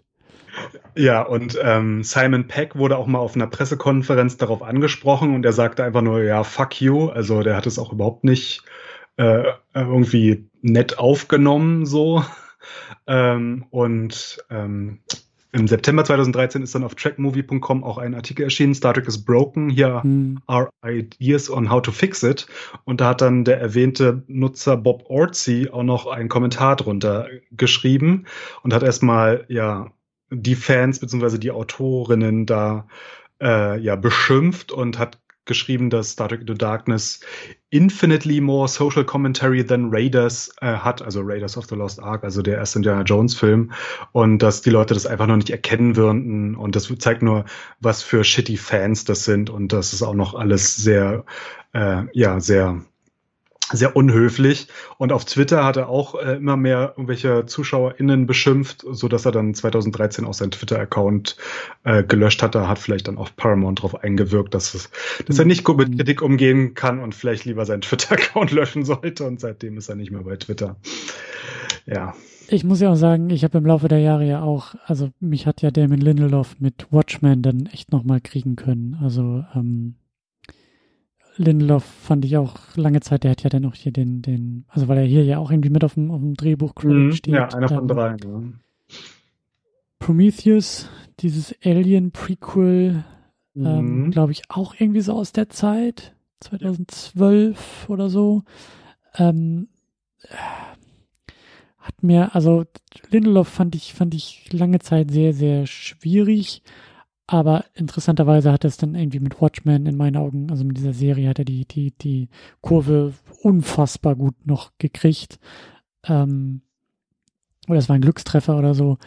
Aber ähm, ja, also äh, das ist schon echt auch eine sehr, sehr interessante Truppe, die da jetzt eben dieses zweite Reboot auch gemacht hat. Und äh, ja, ja, Orzi hat danach nicht mehr viel gemacht. Also er macht noch ein paar Sachen, aber so ein paar Fernsehsachen. Und er war ausführender Produzent bei Die Mumie mit Tom Cruise, der ja auch katastrophal war. Da war Alex Kurtzman, also der dritte im Bunde von den Autoren dieser, dieses Films hier. Der war ja bei Die Mumie dann der Regisseur sogar. Und das haben Sollten sie auch die nicht dieses ganze Franchise auch aufbauen? Ja, das, das Dark, Dark Universe. Universe. Ja, ja. Es gibt bis heute zwei Medien im Dark Universe, ein Videospiel und ein Film. Das ist ein, ein Multimedia-Franchise, wie du es sonst äh, kaum gesehen hast bis heute, ja. ja, ja, ja ich, ich, ich finde, also, also die beiden finde ich sowieso noch sehr, sehr schwierig, aber ja. Ja, und also. Kurtzman ist der, der bis heute die kreative Leitung hat. Also Abrams ist ja mittlerweile ganz raus, außer sie machen noch irgendwie den, den Film mit Tarantino oder irgendeinen anderen Film. Mhm. Ähm, aber Abrams ist ja ganz abgehauen und ja, hat dann noch, noch einen zweiten Star Wars-Film verbockt. Ähm, aber ähm, Kurtzman hat ja so einen Fünf-Jahres-Deal mit CBS, dass er eine Serie nach dem anderen dem, aus dem Boden stampfen darf. Und ja, Discovery ist schlimm, Picard ist schlimm. Es gibt so eine Animationsserie, Lower Decks, die ist eigentlich ganz schön. Äh, und ja, jetzt kommt bald die nächste Realserie, Strange New Worlds, wo es dann um Pike gehen soll. Ich hoffe, die verkacken es nicht, aber bei, bei der Quote bisher habe ich da nicht, nicht viel Hoffnung. Aber Kurtzman ist der, der bis heute das, das Sagen hat im, im Star Trek-Franchise und das ist sehr, sehr traurig. Krass, ich dachte, der ist da auch so raus, raus befördert worden. Nee, die, also mit Bad Robot ging es dann nicht weiter und Bad Robot hat ja jetzt auch mit äh, Warner, glaube ich, einen großen Vertrag gemacht, dass sie dort Filme verbocken dürfen. Also mhm. da wurde ja schon wieder gemutmaßt, dass äh, Abrams vielleicht äh, dann doch nochmal Superman machen darf. Ähm, aber Alex Kurtzman hat seine eigene Firma, ich glaube, äh, ich, ja, weiß nicht, wie die heißt, aber die ist dann von, von CBS halt angeheuert worden und die, die machen den, den den Fernsehteil, wobei ja jetzt sogar CBS und Paramount wieder zusammengewachsen sind. Mhm. Und theoretisch könnte man jetzt wieder Fernsehen und Kino verbinden. Das Ding ist aber, dass diese Fernseh-Star Trek-Serien halt nur auf CBS All Access laufen, was bald Paramount Plus wird.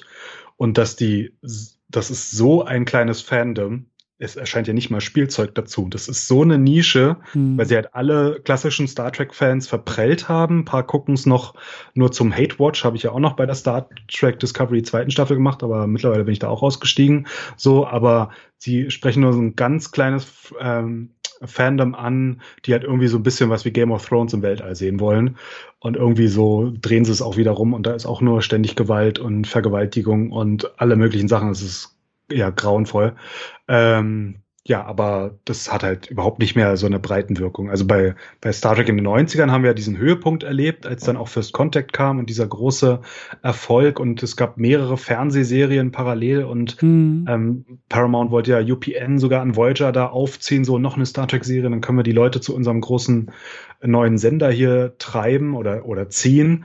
Äh, und dann aber in den Anfang der 2000er ist es halt untergegangen. Dann ist es halt nochmal als Zombie auferstanden hier mit diesen zwei ähm, Abrams-Filmen. Aber seitdem ist es halt so eine kleine Nische und ja, hat, wie du bei dem Film hier auch siehst, auch noch eigentlich nichts mehr mit dem Original zu tun, wie es noch vor mhm. 30, 40, 50 äh, Jahren war. Das ist sehr traurig. Aber also wir haben einerseits den finanziell erfolgreichsten Star Trek-Film, aber wie du auch gesagt hast, so die, die Kritik war durchaus, also gerade von Fans war durchaus groß, war durchaus laut. Abrams ist gegangen, um Star Wars zu machen. Orzi haben sie irgendwie rausgeschmissen. Also es hat ja doch Veränderungen gegeben. Also weil eigentlich hätte man ja jetzt klassisch, ähm, also Hollywood als Business so, du hast hier den finanziell erfolgreichsten Film, im Star Trek-Universum. Der war schweineteuer. Schlussendlich vielleicht auch nicht der mega Kassenschlager so, aber zumindest irgendwie das beste Einspielergebnis. Da würdest du doch sagen, ja, hier setzen wir jetzt drauf. Jetzt haben wir die Formel gefunden, jetzt haben wir viele Leute ins Kino geholt. Jetzt sehen wir zu, dass wir in der Gangart weitermachen. Jetzt haben wir endlich Star Trek geknackt. Nach zwölf Filmen haben wir endlich äh, ein Massenpublikum erreicht oder eher ein Massenpublikum erreicht jetzt bitte weitermachen, jetzt bitte das ausbauen. Ähm, aber das ist halt auch nicht passiert. Also eigentlich Star Trek nach diesem Film, ist das zu viel gesagt, wenn ich sage, schon wieder in der Krise angekommen? Nee, also es ist durchaus so gewesen. Also wir haben ja dieses Videospiel, was schon katastrophal gefloppt ist. Das hat ja dann Paramount auch schon Geld gekostet. Mhm. Und diese Fernsehserie, sie konnten es halt damals oder sie hätten es vielleicht auf CBS platzieren können, aber es, da war halt diese schwierige rechte Lage. Deswegen ist daraus nie was geworden. Und das Interessante war ja, Abrams hat ja dann eine Science-Fiction-Serie fürs Fernsehen gemacht, sogar mit Carl Urban in der Hauptrolle. Äh, da ging es um einen Polizisten in der Zukunft, der so einen Androiden als Partner hat. Und das haben sie aber bei Fox gemacht. Also da sind sie dann auch mhm. demonstrativ zu einem anderen Sender gegangen, um dann zu zeigen, ja, guck mal, wir können hier auch Fernsehentertainment mit Carl Urban machen, aber wir machen jetzt nicht Star Trek, sondern wir machen was ganz anderes. Also da hat sich Abrams ja dann auch anscheinend schon von Paramount abgewandt, abgewandt gehabt oder hatte dann nur noch äh, diese Produzentenrolle beim, beim Star Trek 13, aber seitdem hat er auch kein Wort mehr dazu geäußert, glaube ich, oder nicht, dass ich wüsste. Ähm, ja, aber Star Trek war halt in der Krise, eine Serie kam dann nicht. Ich weiß nicht, wie es mit den Comics gelaufen ist. Ich glaube, die sind dann auch irgendwann eingestellt worden. Ähm, und ja, die Hoffnung war halt, irgendwann wird Star Trek dann nur noch als Serie wiederkommen und dann haben wir wieder das Star Trek, so wie wir es früher kannten. Das war dann die Hoffnung, die die, die Hardcore-Trekkies oder die, die Trekkies halt hatten. Aber das kam, kam dann leider auch nicht, sondern da kam dann nur etwas, was so ähnlich aussieht wie das Abramsverse, aber dann mhm. wieder eine neue Zeitlinie eigentlich ist. Und äh, ja, das hat nichts mit den Filmen zu tun, hat aber auch eigentlich nicht wirklich was mit den alten Serien zu tun, sondern es ist jetzt was eigenes. Und wie gesagt, das ist so ein Game of Thrones Rip-Off im Weltall. Ja. Aber es ist einfach nur traurig. Und ja, das war damals definitiv in der Krise. Und das große Ding, was dann halt ja auch in den Medien kam, war halt dann Star Wars. Dann ist halt Abrams dahin gegangen und hat dann halt 2015 Force Awakens rausgebracht und gezeigt, dass er den gleichen Film nochmal remaken kann. Äh, also Episode 4 dann nochmal als, als Star Wars Film schon wieder und nicht als Star Trek 11. So wie hier. Mhm. Aber ja, nee, Star Trek war dann wieder eine Krise. Und trotzdem haben wir es dann irgendwie noch äh, vorgesetzt bekommen, noch einen dritten Star Trek mit dieser Crew. Irgendwie hat es ja dann doch noch geklappt, so nach hinten raus doch noch einen draufzusetzen. Und das ist dann Star Trek Beyond geworden, 2017. Ich hätte jetzt gedacht 16, weil das wäre dann 50 Jahre Star Trek gewesen, aber ich Kann bin mir nicht sicher. 2016 gewesen sein. Ähm, ich habe irgendwie in Erinnerung, dass sie das, das Jubiläum verkackt haben. Also irgendwas ist dann, ich glaube. Ah, stimmt, das hat sich irgendwie für, ja, doch 2016 sagt die IMDb. Im Sommer 2016. Achso, und eigentlich sollte dann im Ende 2016 sollte dann Discovery rauskommen, sozusagen auch zum 50. Jahrestag, aber das haben sie, hat sich dann auch noch verzögert, das kam dann erst 2017 raus. Hm. Ja, aber 2016 war Beyond. Ja, ja, das machen wir dann beim nächsten Mal. Ja, also einen haben wir noch. ja, den, den allerletzten. Ja. Den bis dahin allerletzten. Ich weiß ja nicht, äh, ähm, wie lange das noch dauert, bis wir wieder zusammenkommen, aber glaubst du, dass da noch irgendwie was passiert, so im Kino? Hm, also es gab ja dieses Tarantino-Gerücht, das ist ein weiterer Star Trek-Film, den ich nicht sehen will. Und dann hatten sie noch jemand anders angeheuert jetzt ich seinen Namen schon vergessen. Und der schien Star Trek verstanden zu haben und wollte halt was, was mit Erforschen und was Ruhiges, was mit Ermitteln im Weltall sozusagen machen. Und den hat dann Paramount gefeuert, wo ich mir gedacht habe, so ja, okay, das passt zu euren Personalentscheidungen der vergangenen 15 Jahre, äh, dass ihr jetzt der, der am ehesten aus Star Trek verstanden hat, dass ihr den dann jetzt äh, nicht da anheuert. Äh, also dieses Projekt war dann tot und ich glaube, abgesehen von dem Tarantino-Projekt, doch irgendwann hatten sie gesagt, dass irgend jetzt, irgendjemand jetzt wieder schreibt. Aber das Ding war, die Crew hat, also die, der Großteil der Crew hier aus den Abrams-Filmen hat für drei Filme unterschrieben, aber ähm, Pine und äh, Quinto haben für fünf Filme unterschrieben, glaube ich. Mhm, stimmt. Und da gab es dann aber Verhandlungen und äh, ja, Pine, der ja auch schon bei Wonder Woman und dem auch den zweiten Wonder Woman Teil jetzt dabei ist, so, der hat dann halt viel mehr verlangt und dann hat er Paramount mit ihm verhandelt und meinte, nee, nee, Star Trek ist hier nicht so ein Class A Franchise, sondern wir sind noch so die zweite Liga, Liga, du kannst hier nicht so viel verlangen und dann haben die sich nicht geeinigt, wo ich mir einfach nur gedacht habe, so, ja, okay, dann macht halt ein Star Trek Film mit Carl Urban in der Hauptrolle mit McCoy, äh, gibt halt also bringt halt mehr weibliche Charaktere rein, dann stirbt halt Kirk offscreen. Kann halt auch sein oder kann halt passieren. Oder McCoy hat irgendwo anders eine Mission und trifft halt andere Leute und macht halt da irgendwie was. Kann, also ich hätte nichts dagegen, aber ja, wahrscheinlich wollen sie ihn wieder ziehen und er ist zu teuer und deswegen ist das jetzt in der Development Hell, wie es so schön heißt. Und ich sehe da nicht, dass da jetzt irgendwie demnächst was kommt. Als Paramount und CBS zusammengegangen sind, meinten dann ein, einige Discovery-Enthusiasten, oh, jetzt könnten wir Discovery ins Kino hieven, wo ich mir gedacht habe, so ja, so ein Streaming-Service, der äh, bis zur zweiten Staffel von Discovery nicht so viele Abonnenten hatte wie Star Trek Enterprise vor 20 Jahren Zuschauer, durchschnittliche Zuschauer. Mhm. Äh, damit kannst du niemanden ins Kino locken, also außer deine fünf Leute, die deinen Gore-Track da oder Murder-Track, wie es auch genannt wird, halt mögen. Ähm, ja, nee, also das, ich sehe da nicht, dass da jetzt irgendwie demnächst was kommt, wirklich gar nicht. Ja, warten wir nochmal ab. Ich meine, wie du schon gesagt hast, Paramount Plus formt sich da ja. Ähm, wir leben in Zeiten, in denen Streamingdienste teilweise sehr verzweifelt ähm, nach Inhalten suchen, um sich von anderen abzugrenzen und manchmal, manche, manchmal auch sehr viel Geld in die Hand nehmen und vielleicht fällt da irgendwo noch so ein so ein prestigiges Star Trek Ding irgendwie raus. So.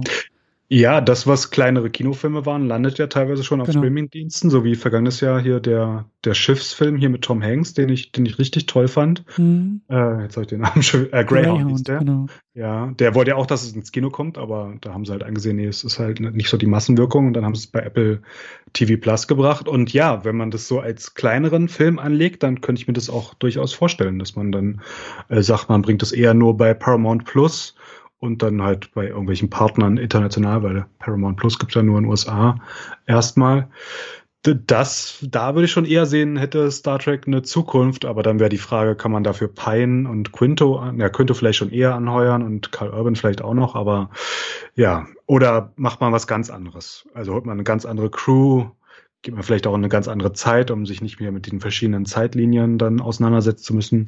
Theoretisch, also das würde ich sagen, wäre eher so die Zukunft für Star Trek, weil dieses große Kino-Blockbuster-Ding hier, das äh, geht ja immer schlimm aus. Hm, hm. Ja, dann haben wir noch ein bisschen Ausblick. Wir haben noch einen vor uns, Star Trek Beyond. Ähm, hängt auch ein bisschen davon tatsächlich ab, wie äh, sich Steady weiterentwickelt. Ne? Nochmal der Hinweis, also wenn ihr diesen Podcast tatkräftig unterstützen wollt mit Geld, dann macht das bei Steady, weil wenn wir es schaffen, auch monatlich weiter zu podcasten, dann müssen wir, glaube ich, auch nicht mehr ganz so lange warten, bis wir mit Star Trek Beyond ähm, das Franchise dann vorerst mal abschließen. Ähm, ja, eigentlich freue ich mich da noch drauf. Auf Beyond freue ich mich tatsächlich noch mal ein bisschen mehr als jetzt auf Into Darkness. Aber dann denke ich mal, werden wir auch so diese Diskussion noch mal etwas abschließender führen, was auch dann rückblickend aus dieser Kelvin-Timeline hätte werden können, sollen, müssen, dürfen. Aber ja, Genau. Eine Anmerkung noch zu Alice Eve. Also, diese Rolle hier war ja keine tolle Star Trek-Rolle, aber sie hat 2017 in einem Film mitgespielt, der hieß Please Stand By. Der hat eine sehr schöne, dreckige Botschaft und es geht um eine, einen Star Trek-Fan, also ein junges, ein junges Mädchen, die ein Drehbuch zu einem Wettbewerb einschicken will bei Paramount und es ist nicht von Paramount, sondern es war ein Independent-Film, aber Alice Eve hat damit gespielt, Patton Oswald hat auch eine Rolle gespielt, Dakota Fanning ist die Hauptrolle. Und das war der, der dreckigere Film, bei dem Alice Eve mitspielen durfte. Kann ich nur empfehlen. Also kleine, kleine Indie-Perle war, war wirklich schön. Sehr gut. Dann äh, hat es ja doch noch ein kleines bisschen versöhnlich, versöhnlichen Ausgang. Für Sie, ja. ja. Na gut, dann äh, ja, was bleibt denn noch festzuhalten? Also, äh, ne, ihr denkt dran, klickt euch mal durch Steady, falls das was für euch ist. Und ansonsten findet man dich weiterhin und immer noch in deinem Blog. Ja, mateschrank.wordpress.com. Ich habe jetzt einmal wieder was geblockt äh, über Stargate, nicht über Star Trek. aber mein Abschied von Star Trek Discovery, da habe ich auch noch äh, äh, ein bisschen was geblockt. Also manchmal kommt was, aber gerade nicht sehr oft. Ja. Naja, es sind ja auch etwas äh, stürmische Zeiten immer noch. schon wieder. Ja.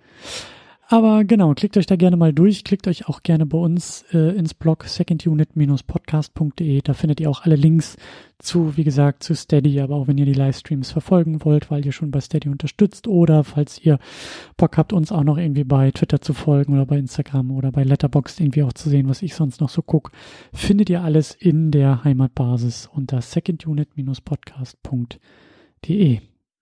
Gut, dann äh, suche ich hier noch irgendwie nach meinen Reglern, die ich schon wieder verloren habe, äh, aber wieder gefunden und sage vielen, vielen Dank fürs äh, Zuhören, fürs Mitmachen und äh, bis zum nächsten Mal.